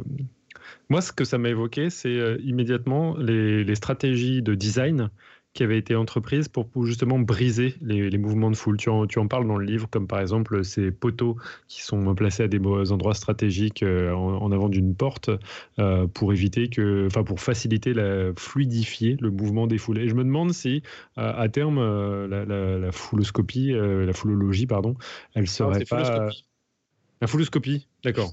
ok. Donc la fouloscopie, ce serait, elle serait pas amenée à trouver des disrupteurs de, de réseau, mm. quoi. Mm. Et que ce serait ça la piste pour pouvoir justement euh, permettre de, de, réguler. Quoi, le... À partir du moment où tu, où tu trouves quelque chose qui te permet de contrôler en bien, tu peux toujours l'utiliser pour, euh, pour faire le contraire. Quoi. Bien sûr. Et donc c'est ça que c'est là que c'est délicat. Mais toi, c'est comme les c'est comme les poteaux dans le dans, dans, dans, le, dans, dans la c'est assez difficile à mettre en place, tu vois. Donc c'est en ça que je me, je me, rassure en me disant qu'il n'y a pas un designer fou qui va mettre des poteaux partout. De la même manière que si vous avez trouvé une, méthode un peu euh, systémique de, de, mm. perturber les, les, réseaux sociaux, mm. ce sera difficile de mettre en place par quelqu'un qui veut du mal, quoi. Mm. Espérons. Voilà. euh, Bruce Dicor euh, revenait sur, euh, donc posait une question dans la chatroom, euh, revenait sur la, notion de fake news et il se demandait si la différence de diffusion des fake news par rapport aux vraies infos ne, ne viendrait pas de la viralité de l'information. Et mm. toi, visiblement, tu, enfin, en tout cas, mm. l'étude dont tu parlais et que tu évoquais plus tôt, c'est mm. en fait c'est l'inverse, c'est que la viralité de l'information vient du fait que c'est une fake news par rapport à une vraie info. C'est ça. C'est ça. En fait, la différence euh, entre qu'on observe euh, entre les vraies et les fausses informations, elle n'est pas due directement au fait que l'information soit vraie ou fausse. Elle est due au fait que l'information véhicule euh, des, émotions négatives, des surprises, des choses comme ça, qui sont généralement associées au fait que ce soit faux. Donc tu vois, en fait, tu as une information qui est, qui est surprenante et qui véhicule des, des émotions plus fortes. Par conséquent, elle va se propager beaucoup plus loin. Et par conséquent, tu peux pouvoir la détecter comme étant, euh, comme étant fausse, parce qu'en général, c'est un critère que tu retrouves chez dans les fausses informations. Du coup, je me pose la question. Dans l'exemple que tu donnais des informations qui se propageaient vite et rapidement, il y avait cette fameuse euh, photo de Barack Obama qui faisait un hug euh, à sa réélection. Hmm. Est-ce que, du fait de sa viralité, hmm. elle serait détectée par l'algorithme comme une fake news? Ce qui serait marrant quand même. Non, non, elle ne le serait pas. Donc effectivement, l'image qui, a créé la, plus, cascade la plus importante sur Facebook, c'était celle de, Barack Obama, qu'on appelle le Obama Hug, qui est une photo de Barack Obama qui, euh, enlace euh, Michelle Obama après sa réélection, le soir de sa réélection. Euh, non, non, elle ne le serait pas, parce qu'en fait, l'algorithme n'est pas juste bête et méchant à regarder la viralité, il regarde beaucoup d'autres choses. Et, et, je pense qu'il est suffisamment robuste pour aller, pour aller faire la différence sur ce point-là. Bah, du coup, je, on, va rentrer dans la, discussion de la recherche en foulologie euh, en soi. La première question qui était remontée par euh, Gloss Grissom, c'est pourquoi ça ne s'appelle pas l'agoralogie? Alors, ça, pourrait s'appeler plutôt la, démologie. En fait, l'agoralogie, j'imagine que c'est un rapport avec l'agoraphobie, donc la peur des foules, donc le, préfixe agora. Mais en fait, mm-hmm. l'agoraphobie, c'est pas du tout la peur des foules. La définition de l'agoraphobie, c'est la, peur des grands espaces. Et euh, on a tendance à l'utiliser à tort comme étant la peur des foules. Le vrai mot, la vraie phobie pour la peur des foules, c'est la démophobie. Et donc j'aurais pu utiliser le mot démologie pour utiliser ma science. Ça aurait été une très bonne idée d'ailleurs. Peut-être que ça aurait été mieux que fouloscopie, je sais pas. Non, mais moi je l'ai juste emprunté euh, à Marion Montaigne, comme je te disais tout à l'heure. Ouais, ouais, ah, bah, j'ai rien inventé. Des, démologie, euh, démologie, ça a presque un côté démonologie. Je pense qu'il y a quelque chose à faire. ouais, un peu, ouais. Moi, ce que ça m'a évoqué, la foulologie et ce qui, ce qui, pardon, la fouloscopie, faut, faut, j'utilise le bon terme. Donc la fouloscopie, euh, souvent dans, dans, ton livre, tu utilises justement ce parallèle qui est fait dans l'étude des, euh, des, des, animaux et notamment des animaux sociaux, comme par exemple les fourmis légionnaires. Et très récemment, il y a beaucoup, beaucoup d'études qui ont été, qui sont parues sur les fourmis légionnaires, qui forment des sortes de bivouacs alors, je crois que tu es en train de bouger, mais dis Vas-y, je t'écoute. Ouais, j'ai bougé, effectivement. Là, c'est mieux Ouais, ouais. J'attends juste que ça, s'arrête et puis après, je reprends ma question. Ok. Je me suis gratté. Écoute, tu seras châtié. Hein, voilà, donc ça, c'est pour les bonus. Très bien. Donc, disais-je, euh, l'étude de ces fourmis, légionnaires en particulier, elles sont très très impressionnantes et il y a un rapport qui est fait euh, régulièrement avec les phénomènes physiques et notamment j'avais vu là il n'y a pas longtemps le fait que ces fourmis légionnaires étaient capables de s'organiser en boules, mmh. notamment parce qu'elles euh, elles formaient des sortes de structures hydrophobes, c'est-à-dire qu'elles sont capables de faire des bivouacs sur l'eau aquatique et de se comporter comme un fluide non newtonien euh, particulier. Est-ce que ça, c'est typiquement des choses qui sont issues des laboratoires que tu as côtoyés? Euh, ouais, en particulier pendant ma thèse. Donc, j'étais entouré de, biologistes, d'éthologues, et je partageais mon bureau avec euh, un collègue qui était aussi un super copain qui s'appelle Simon Garnier. Et Simon Garnier, aujourd'hui, il est chercheur et euh, spécialiste de, ces structures que forment les fourmis légionnaires. En particulier, elles forment des ponts, par exemple, pour traverser, les, pour traverser les crevasses. Donc, il n'y a pas de pont. Et ben, la première fourmi, elle se met sur le bord, et puis l'autre, elle vient sur sa tête, et puis l'autre sur sa tête, jusqu'à ce qu'on arrive à l'autre bout, et puis ça fait un pont, et puis comme ça. Donc, elles vont former des, des structures en tout ensemble euh, pour, euh, pour résoudre leurs problèmes. Et, euh, effectivement, il y a toute une, toute une branche de l'éthologie qui, qui, étudie ce, genre de phénomène. Les fourmis légionnaires qui forment d'ailleurs sur leur piste de, de, fourragement des autoroutes de fourmis qui sont très similaires aux autoroutes de piétons dont je te parlais au début de l'émission. Donc effectivement des, beaucoup de points communs avec le, avec le comportement des foules. Incroyable. Moi, j'avais euh, évoqué euh, il n'y a pas longtemps euh, dans une vidéo le comportement aberrant que, peuvent avoir ce, genre de, fourmis, qui forment des sortes de spirales de la mort, justement, entraîné par euh, et, c'est souvent lié à, la cécité de ces espèces, c'est-à-dire ce sont des espèces qui sont complètement aveugles et c'est parce qu'elles se réfèrent uniquement aux traces de phéromones qu'elles ont ces comportements euh, complètement aberrants. Quoi. Un, autre, moyen de comparer. Et à l'opposé, tu travailles euh, souvent sur des populations, pas du tout animales, mais des populations justement virtuelles. Tu en as parlé dans un exemple. Et ce que tu as pas euh, évoqué aujourd'hui, c'est que c'est souvent utilisé notamment sur, euh, à Hollywood, dans, dans, certains films. Est-ce que. Euh, donc, ça, je, voulais partir un peu, parler maintenant un petit peu de la partie application de la phonologie. Et donc là, en gros, les effets spéciaux appliquent directement les études que tu as faites. Ouais, euh, c'était, même, c'est pas l'étude que j'ai faite parce que c'était dans les années 80, mais effectivement, tu as une, énorme application qui est apparue en termes, en termes de, en infographie. Euh, sur la création d'images de, synthèse qui impliquent des foules. Donc ça, avant les années 80, on ne savait pas faire. Parce que pour créer euh, un effet spécial, des images de synthèse de foules, eh ben, il fallait créer plein de plein de, d'individus, en fait. Et chaque individu, il fallait l'animer un par un. Donc ça créait un travail gigantesque et ça c'était pas possible. Donc euh, jusqu'au début des années 80, tu as par exemple un film euh, qui s'appelle Gandhi de Richard Attenborough avec des foules gigantesques et ben ce sont tous des figurants. Donc il est parti en, Inde, il a recruté ses figurants indiens, et puis, et puis, et puis il a fait tous ses figurants. Et aux années 80, ben, en 1986, il y a un chercheur qui s'appelle Craig Reynolds qui a découvert une technique pour faire cette animation collective. Il a dit plutôt que d'animer, de, prévoir, de prédire à l'avance le trajet de chaque individu, on va leur donner un petit peu d'autonomie. On va juste leur donner des règles comportementales. Et puis il a trouvé ces trois règles, le fait de s'aligner par exemple, chaque, chaque personne s'aligne sur ses voisins, chaque personne se rapproche de ses voisins s'il est trop loin, et chaque personne s'éloigne de ses voisins s'il est trop près. Enfin des règles très simples. Il s'est rendu compte qu'en leur donnant cette petite autonomie, tu pouvais créer des, des mouvements collectifs qui sont tout à fait réalistes. D'ailleurs, c'est un modèle qui a aussi euh, une répercussion super importante en biologie et en éthologie, parce qu'aujourd'hui, c'est celui qu'on utilise pour décrire euh, le déplacement des, des, bancs de poissons, par exemple, ou des, euh, des troupeaux de moutons.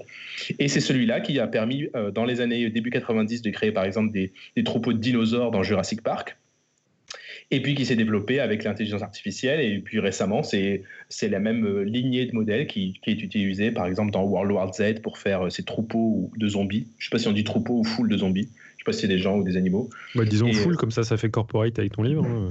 des foules de zombies. Et, et, dans, et dans Game of Thrones, par exemple, pour faire des scènes de bataille aussi. Ah, d'accord, ok. Ouais, J'imagine aussi dans euh, Lord of the Ring, enfin ce, genre de choses. Ouais.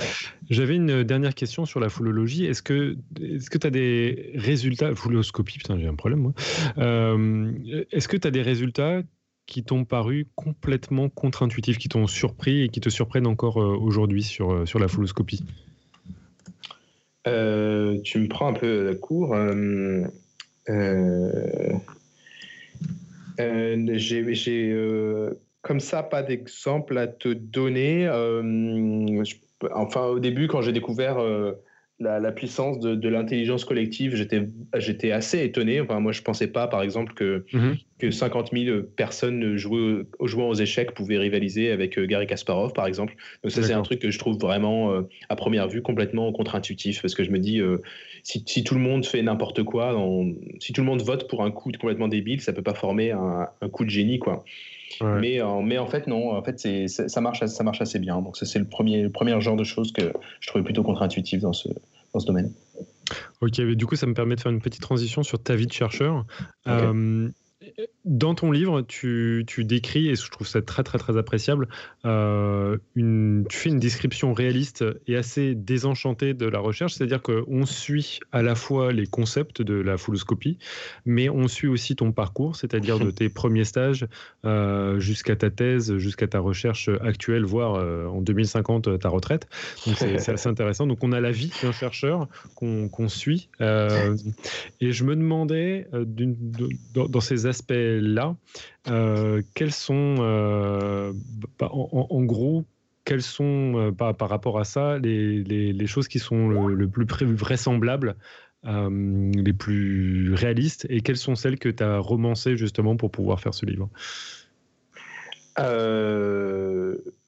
Je, dans, les anecdotes perso, j'ai du mal à. Enfin, quasiment rien n'est romancé. Enfin, dans, une, dans une certaine mesure, parce que je ne vais pas non plus donner tous les détails insignifiants, donc c'est un peu simplifié. Mais, euh, mais les petites anecdotes perso, les petites intrigues que je raconte euh, sont, sont aussi loin que je puisse me rappeler, euh, pas romancées et tout à fait vraies. D'accord. Et du coup, il y a un des trucs qui m'a qui m'a surpris et du pas uniquement parce que j'y avais pas pensé, c'est que travailler sur euh, ces fameuses catastrophes dont tu évoquais tout à l'heure, mmh. ça bah, ça peut être particulièrement dur en fait de, de, faire un travail en plus euh, acharné de d'analyse d'images sur des catastrophes comme la MEC. Est-ce que est-ce que comment comment tu as vécu ça? Parce que tu es, finalement mmh. es un chercheur, tu pas nécessairement envie de t'impliquer là-dedans. Est-ce que tu as eu des séquelles euh, de, de ce genre de, de travail? Non, non, j'ai pas eu de séquelles, mais tu as raison, c'est vraiment, euh, c'est vraiment pas marrant. Euh, donc, euh, c'était typiquement à, la, Love Parade. Donc, l'accident de la Love Parade, c'est quelque chose qui a été. donc, les organisateurs encore ont été très transparents là, vraiment très transparents. Ils ont partagé les vidéos surveillance avec tous les chercheurs. Il suffit juste d'envoyer un mail pour demander.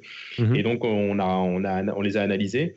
Et bah, par exemple, quand tu commences à regarder les vidéos, la première chose que tu fais, t'as pas le réflexe au début. La première chose que tu fais, c'est que tu coupes le son déjà Tu vois, parce que, parce que ça n'a pas besoin d'entendre des gens euh, crier. Et puis, euh, et puis après, bah, euh, bah, c'est un peu obligé. Il y a des techniques, donc tu peux, tu vois, tu, dans une certaine mesure, tant que tu n'as pas besoin d'une information nette et précise, tu peux flouter un petit peu ou bien rajouter une, une, petite couleur monochrome, monochrome pour voir un petit peu moins ce qui se passe. Mais, mais bon, c'est fait partie du boulot. Quoi. Wow. Bah, quel, euh, quel investissement. enfin, moi, je moi je, serais pas capable. En même temps, je tue des verres tout le temps, tu vois, mais je. je mais bon, j'ai pas, pas ce. je le fais plus. Hein. J'ai fait ça à la Love Parade et puis pour la MEC. C'était les deux pendant ma thèse. D'accord. Et puis, euh, ça fait une dizaine d'années que j'ai pas fait ça maintenant. Euh, j'avais encore deux questions justement sur, sur la que peut-être justement une transition pour, pour parler du, du livre. Euh, tu évoques le travail euh, d'une collègue qui, moi, m'a beaucoup frappé hein, de voir son nom évoqué. C'est Audrey Dussutour. Donc, mmh. tu as visiblement travaillé avec elle à, Toulouse, mmh. j'imagine, mmh. qui a sorti un livre qui s'appelle Le Blob. Et je me demandais s'il y avait un lien entre toi, le fait que tu t'es lancé dans la communication euh, scientifique, la vulgarisation scientifique et surtout le livre, et elle-même son, son, travail de, vulgarisation. Ouais, ouais, il y a un lien. Euh, j'ai partagé mon bureau avec elle, donc effectivement, on se connaît très bien. J'ai mhm. partagé mon bureau avec elle pendant pendant deux trois ans euh, quand on était à Toulouse. Et en fait, elle, elle est toujours dans son dans son dans son parcours, elle est elle est toujours en avance. Donc, euh, elle était en thèse quand j'arrivais en master, et mhm. puis elle était en postdoc euh, quand j'étais en thèse, etc. Donc, elle a toujours été en avance. Et elle a beaucoup de succès. Elle a des super publis, elle, écrit des livres, elle fait de la vulgarisation. J'adore, j'adore son travail et tout. Et donc moi, un petit peu dans l'incertitude de tu arrives, tu découvres une thèse, etc. C'est vachement, ça aide vachement d'avoir euh, d'avoir un modèle. D'accord. Tu vois, parce que tu sais pas trop où aller, tu sais pas trop euh, quelle, quelle, décision professionnelle euh, pour ta carrière prendre ou faire des choses comme ça. Donc tu prends quelqu'un que tu aimes bien, que, tu, que tu admires, et puis tu mmh. essaies de marcher dans ses pas. Et ben moi, j'ai pris Audrey Dussetour. Et donc, quand, à chaque fois qu'elle fait des trucs, on en plaisante, on en rigole d'ailleurs maintenant. À chaque fois qu'elle fait des trucs, dans, dans les deux, trois années qui suivent, en général, je le fais aussi. D'accord. Et du coup, J'exagère. Qu'est-ce qui t'a séduit euh, là-dedans? Parce que bah, finalement, des modèles, tu en as plein. Hein. Tu parles de ton directeur de thèse, euh, tu as, différents mentors, mais elle, euh, visiblement, tu, suis particulièrement son, son, parcours et en tout cas son désir de partager la science. Qu'est-ce qui, toi, t'a séduit pour, pour, pouvoir faire ça? J'adore comment elle, comment elle communique, en fait. autant les, mes, mes directeurs, bah, ils font partie d'une génération qui est un petit peu plus, un peu plus éloignée, donc un peu plus classique, avec un peu plus d'autorité et tout, mais Audrey euh, donc du Sautour, elle est, elle est plus, plus proche de moi parce que c'est aussi une amie et puis elle est très, euh, très enthousiaste, elle communique énormément, elle parle beaucoup de son sujet euh, avec une sorte de, de, de, flou entre la façon dont elle parle avec ses collègues ou la façon dont elle parle avec des, amis qui ne sont, pas des, qui sont pas des chercheurs. Et en fait, elle mm. parle un petit peu de la même façon avec tout le monde, avec des mots assez simples, mais en expliquant bien et tout. Et ça, c'est quelque chose que j'adore. En fait, c'est un petit peu une forme de, de, un profil de chercheur un peu moderne, tu vois. D'accord. Qui n'est pas juste euh, cloisonné, enfermé dans son, dans son labo, mais qui parle, qui parle aux gens, vraiment. J'aime bien ça. Et du coup, tu te, tu te projettes à continuer dans cette voie, c'est-à-dire de systématiquement avoir un lien entre euh, ta recherche et la communication Ou est-ce que tu veux devenir euh, un communicateur de science Ou est-ce que tu veux devenir à terme un chercheur un peu plus centré sur sa recherche? Qu'est-ce qui te plairait en fait dans le futur? Euh, merci, c'est une bonne question. Euh, le, fil directeur, c'est la, la, la, la recherche. C'est mon, mon vrai métier, c'est ce que j'aime le plus faire. C'est vraiment faire mes, inventer mes petits protocoles expérimentaux et puis faire mes découvertes et tout.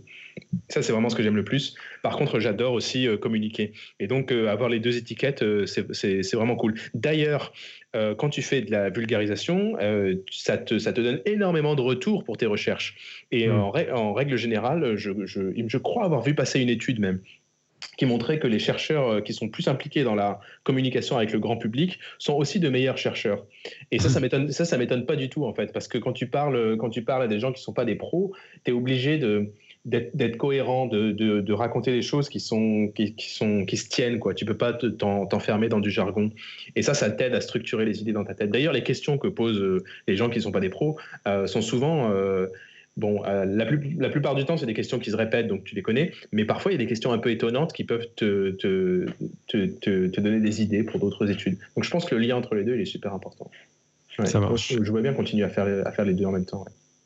Écoute, je pense qu'on va, on va conclure euh, cette, Ouais. euh, cette interview avec euh, bah, deux, deux questions que je pique souvent à Jean-Michel Abrassard de scepticisme scientifique. Je vais commencer par la première, qui est quelle est la question qu'on te pose tout le temps et dont tu es lassé? Alors, euh, qui c'est qui l'a posé aujourd'hui? Je crois que c'était Eléa. Je suis pas sûr. Et bam non, c'était euh, c'est sur le quand, quand je commence à dire que les piétons euh, s'évitent par la droite, euh, on va me lancer sur euh, les Anglais et puis le code de la route. Euh, Je proteste, c'était pas moi. Ah merde, désolé. Non, non, c'était Ça moi. doit être Irène. Ok, Ouais, Irène. Désolé moi. Irène. Ouais, ouais, ouais, ouais, c'était Même, euh, j'en fais même une blague maintenant quand je donne des cours. Quand j'arrive à présenter le, le- le- ce- ce- cette préférence pour l'évitement par la droite, en général, je m'arrête avant même que la question n'ait n'ait été posée. Je dis là, vous, normalement, vous avez une question à me poser. Il y a toujours quelqu'un qui pose la question. Ça marche à tous les Tu coups. pourrais faire un Oh, tour de putain. magie grâce à ça. Et toi, tu fais, je vais noter quelque chose, je vais le mettre dans ce chapeau. J'ai noté dans cette enveloppe la question que vous allez me poser. Je, je pourrais faire ça, ouais. Et bah, du coup, quelle est la question que l'on oublie souvent de te poser et que pourtant tu trouverais intéressante de développer? Bah, en fait, euh, tu me l'as, euh, tu me l'as posé, euh, Pierre. euh, Oh, C'est bam non, mais c'est vraiment sur, euh, Ah, non, mais. euh, c'est- c'est sur. euh, pas En fait. fait, on me demande jamais, on me demande jamais pourquoi je, je fais de, de la communication en, plus de mes recherches? Est-ce que c'est parce que je veux changer de cap ou est-ce que c'est parce que euh, c'est juste comme ça ou des choses comme ça? Et, en fait, je trouve ça très intéressant de parler du fait que en communiquant avec le public, tu deviens un meilleur chercheur. On, me demande, on- en fait, je pense pas qu'on m'ait déjà posé cette question et euh, je la trouve très bien. Après, moi, j'ai tout de suite des objections. C'est que, Vas-y. euh, bah, euh, typiquement, euh, ça, ça peut pas s'appliquer à tout le monde. Personnellement, moi, je deviens de plus en plus communicant et c'est nécessairement au détriment de ma propre recherche. Donc, ça, ça dépend des, des- des profils aussi. Je pense qu'on peut pas faire la généralité de les, les gens qui communiquent le mieux sur sa recherche sont des bons chercheurs. En tout cas, pour moi, ça, ça, ça a vraiment été une question d'équilibre. Donc, je, je pense que ce que tu dis, ça s'applique si tu gardes toujours un pied euh, bien ancré dans la recherche. Ouais. Mais euh, toi, tu es pas enseignant-chercheur, donc là, tu es. Oui, c'est ça. Voilà. C'est ça. euh, Je pense que cet équilibre, euh, il est plus facile à trouver pour quelqu'un qui est chercheur euh, que quelqu'un qui est enseignant-chercheur qui donc doit, doit avoir trois casquettes en même temps. Quoi. Absolument, ouais. Très bien. Eh écoute, si euh, on ne trouve pas de questions dans la chat room, euh, s'il y a une question de Brusicor qui dit Est-ce que Châtelet-Léal a été bâti sur les concepts de la fouloscopie? Ça m'étonnerait. J'ai jamais vu. euh, non, mais que ce soit Châtelet ou, ou, ou ailleurs, euh, c'est très rare de voir un architecte ou un urbaniste qui va utiliser des modèles de simulation de foule euh, pour concevoir les, les- les lieux publics. En général, c'est du, du design beauté et puis des, des techniques assez, assez simples de mettre des, des grandes lignes droites, des angles perpendiculaires et tout. Mais justement, t'as t'as déjà été à Châtelet-Léal ou pas? Je me euh, demande ouais, comme tu es à Berlin. Parce que la question est hyper intéressante, parce qu'ils l'ont refait il n'y a pas si longtemps que ça, et c'est Ah. c'est devenu un vaste bordel où justement il n'y a pas vraiment de ligne droite et de chemin dédié pour aller d'un endroit à un autre. C'est plus euh, une sorte de vaste euh, bordel où tu peux passer un peu n'importe où, et on se demande si c'est Ok. pas justement pour que ce soit utilisé dans tous les sens. quoi. Eh ben, du coup, du coup, je sais pas. Peut-être que, bah, en fait, non. Je pense que c'est une question un peu rhétorique. Genre, vu que ça marche pas du tout, euh, c'est sûr que ça n'a pas été le cas, n'est-ce pas? Non, mais, mais- en fait, le truc c'est quand tu sens qu'ils ont réfléchi à quelque chose derrière. Qu'ils ont raté leur coup. mais mais c'est bizarre quoi, parce que tu sais pas trop dans où faut aller. Ok. Mais écoute, euh, je peux pas répondre pour Châtelet-Léal. Je, je sais pas comment ils l'ont rénové récemment. Très bien. Bah, écoute, euh, avec cette dernière question, on va, on va clore cette interview et laisser la parole à Eléa, qui va nous parler, nous faire le pitch, à moins que ce soit pas du tout la bonne couleur. Mais je ne je sais pas qui sont les couleurs là de pitch. Mais je peux le faire. C'est le pitch de la semaine prochaine. Alors, la semaine prochaine, euh, nos amis à six pattes, comprenez, euh, les insectes, ont besoin de changer de peau régulièrement pour grandir. Pour mieux comprendre le phénomène de la mue chez les insectes, Topo, euh, ici présent, nous invite à nous mettre à leur place. Comment se débarrasser de l'armure rigide qui leur sert de squelette externe? Pourquoi certains insectes ont des larves qui ressemblent à des petits vers et d'autres qui ressemblent ben, à des insectes? Eh bien, rendez-vous euh, la semaine prochaine, mercredi 27 février à 20h30 pour découvrir les mus des petites bêtes. Bien, bien, bien. Eh ben, c'est un beau programme. eh bien, Mehdi, est-ce que tu es venu avec une citation? Euh, oui, j'ai une citation que j'ai euh, que j'ai que je que je que j'utilise d'ailleurs euh, dans, dans mon livre à un moment donné en parlant de, de la propagation des, des vérités, des fake news. C'est une citation de Mark Twain, qui est euh, l'auteur, par exemple, de, de Tom Sawyer, Oui. qui a dit euh, à peu près, parce que c'est une traduction, le mensonge a le temps de faire le tour du monde, le temps que la vérité mette ses chaussures. Et ce qui est très intéressant avec cette citation de Mark Twain sur donc la propagation des vérités et des mensonges, c'est que euh, il paraîtrait que c'est pas Mark Twain qui l'a dit.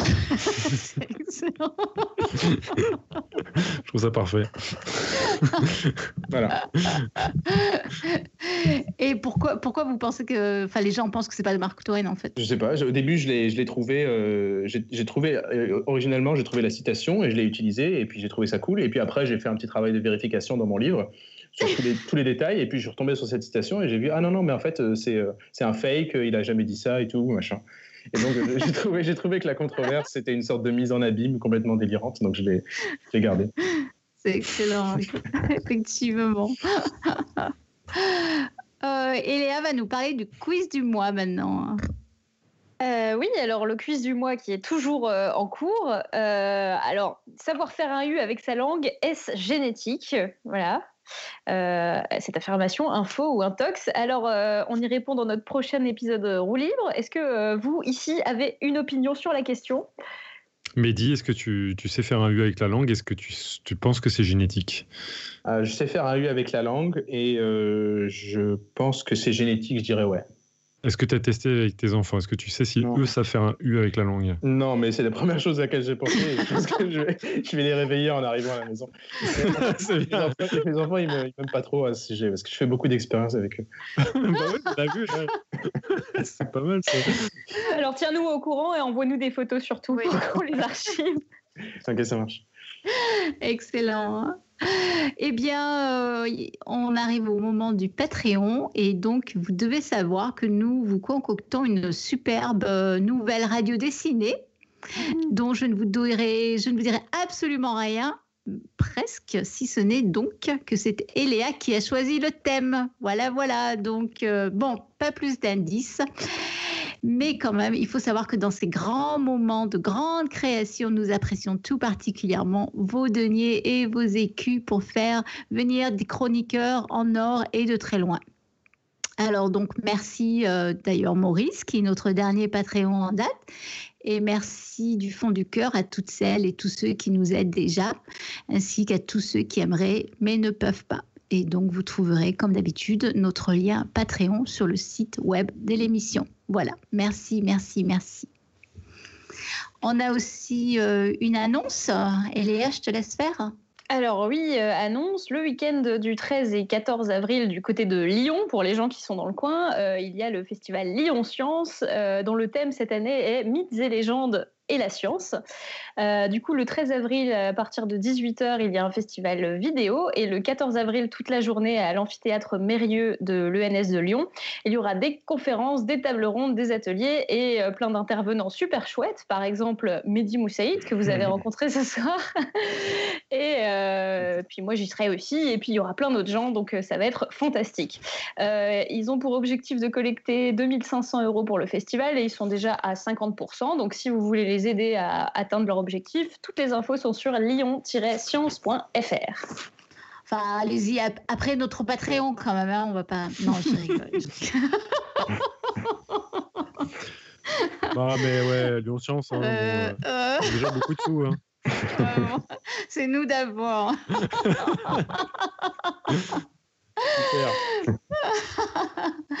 Bon, hélas, hélas, on arrive à la fin de cette émission. hein. Merci, euh, merci Mehdi. Merci de nous avoir consacré donc tout ce temps de cette émission.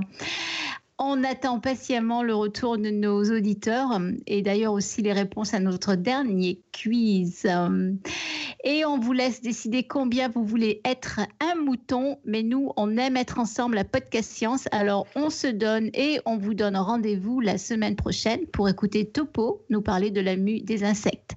Et d'ici là, eh bien, que servir la science soit votre joie.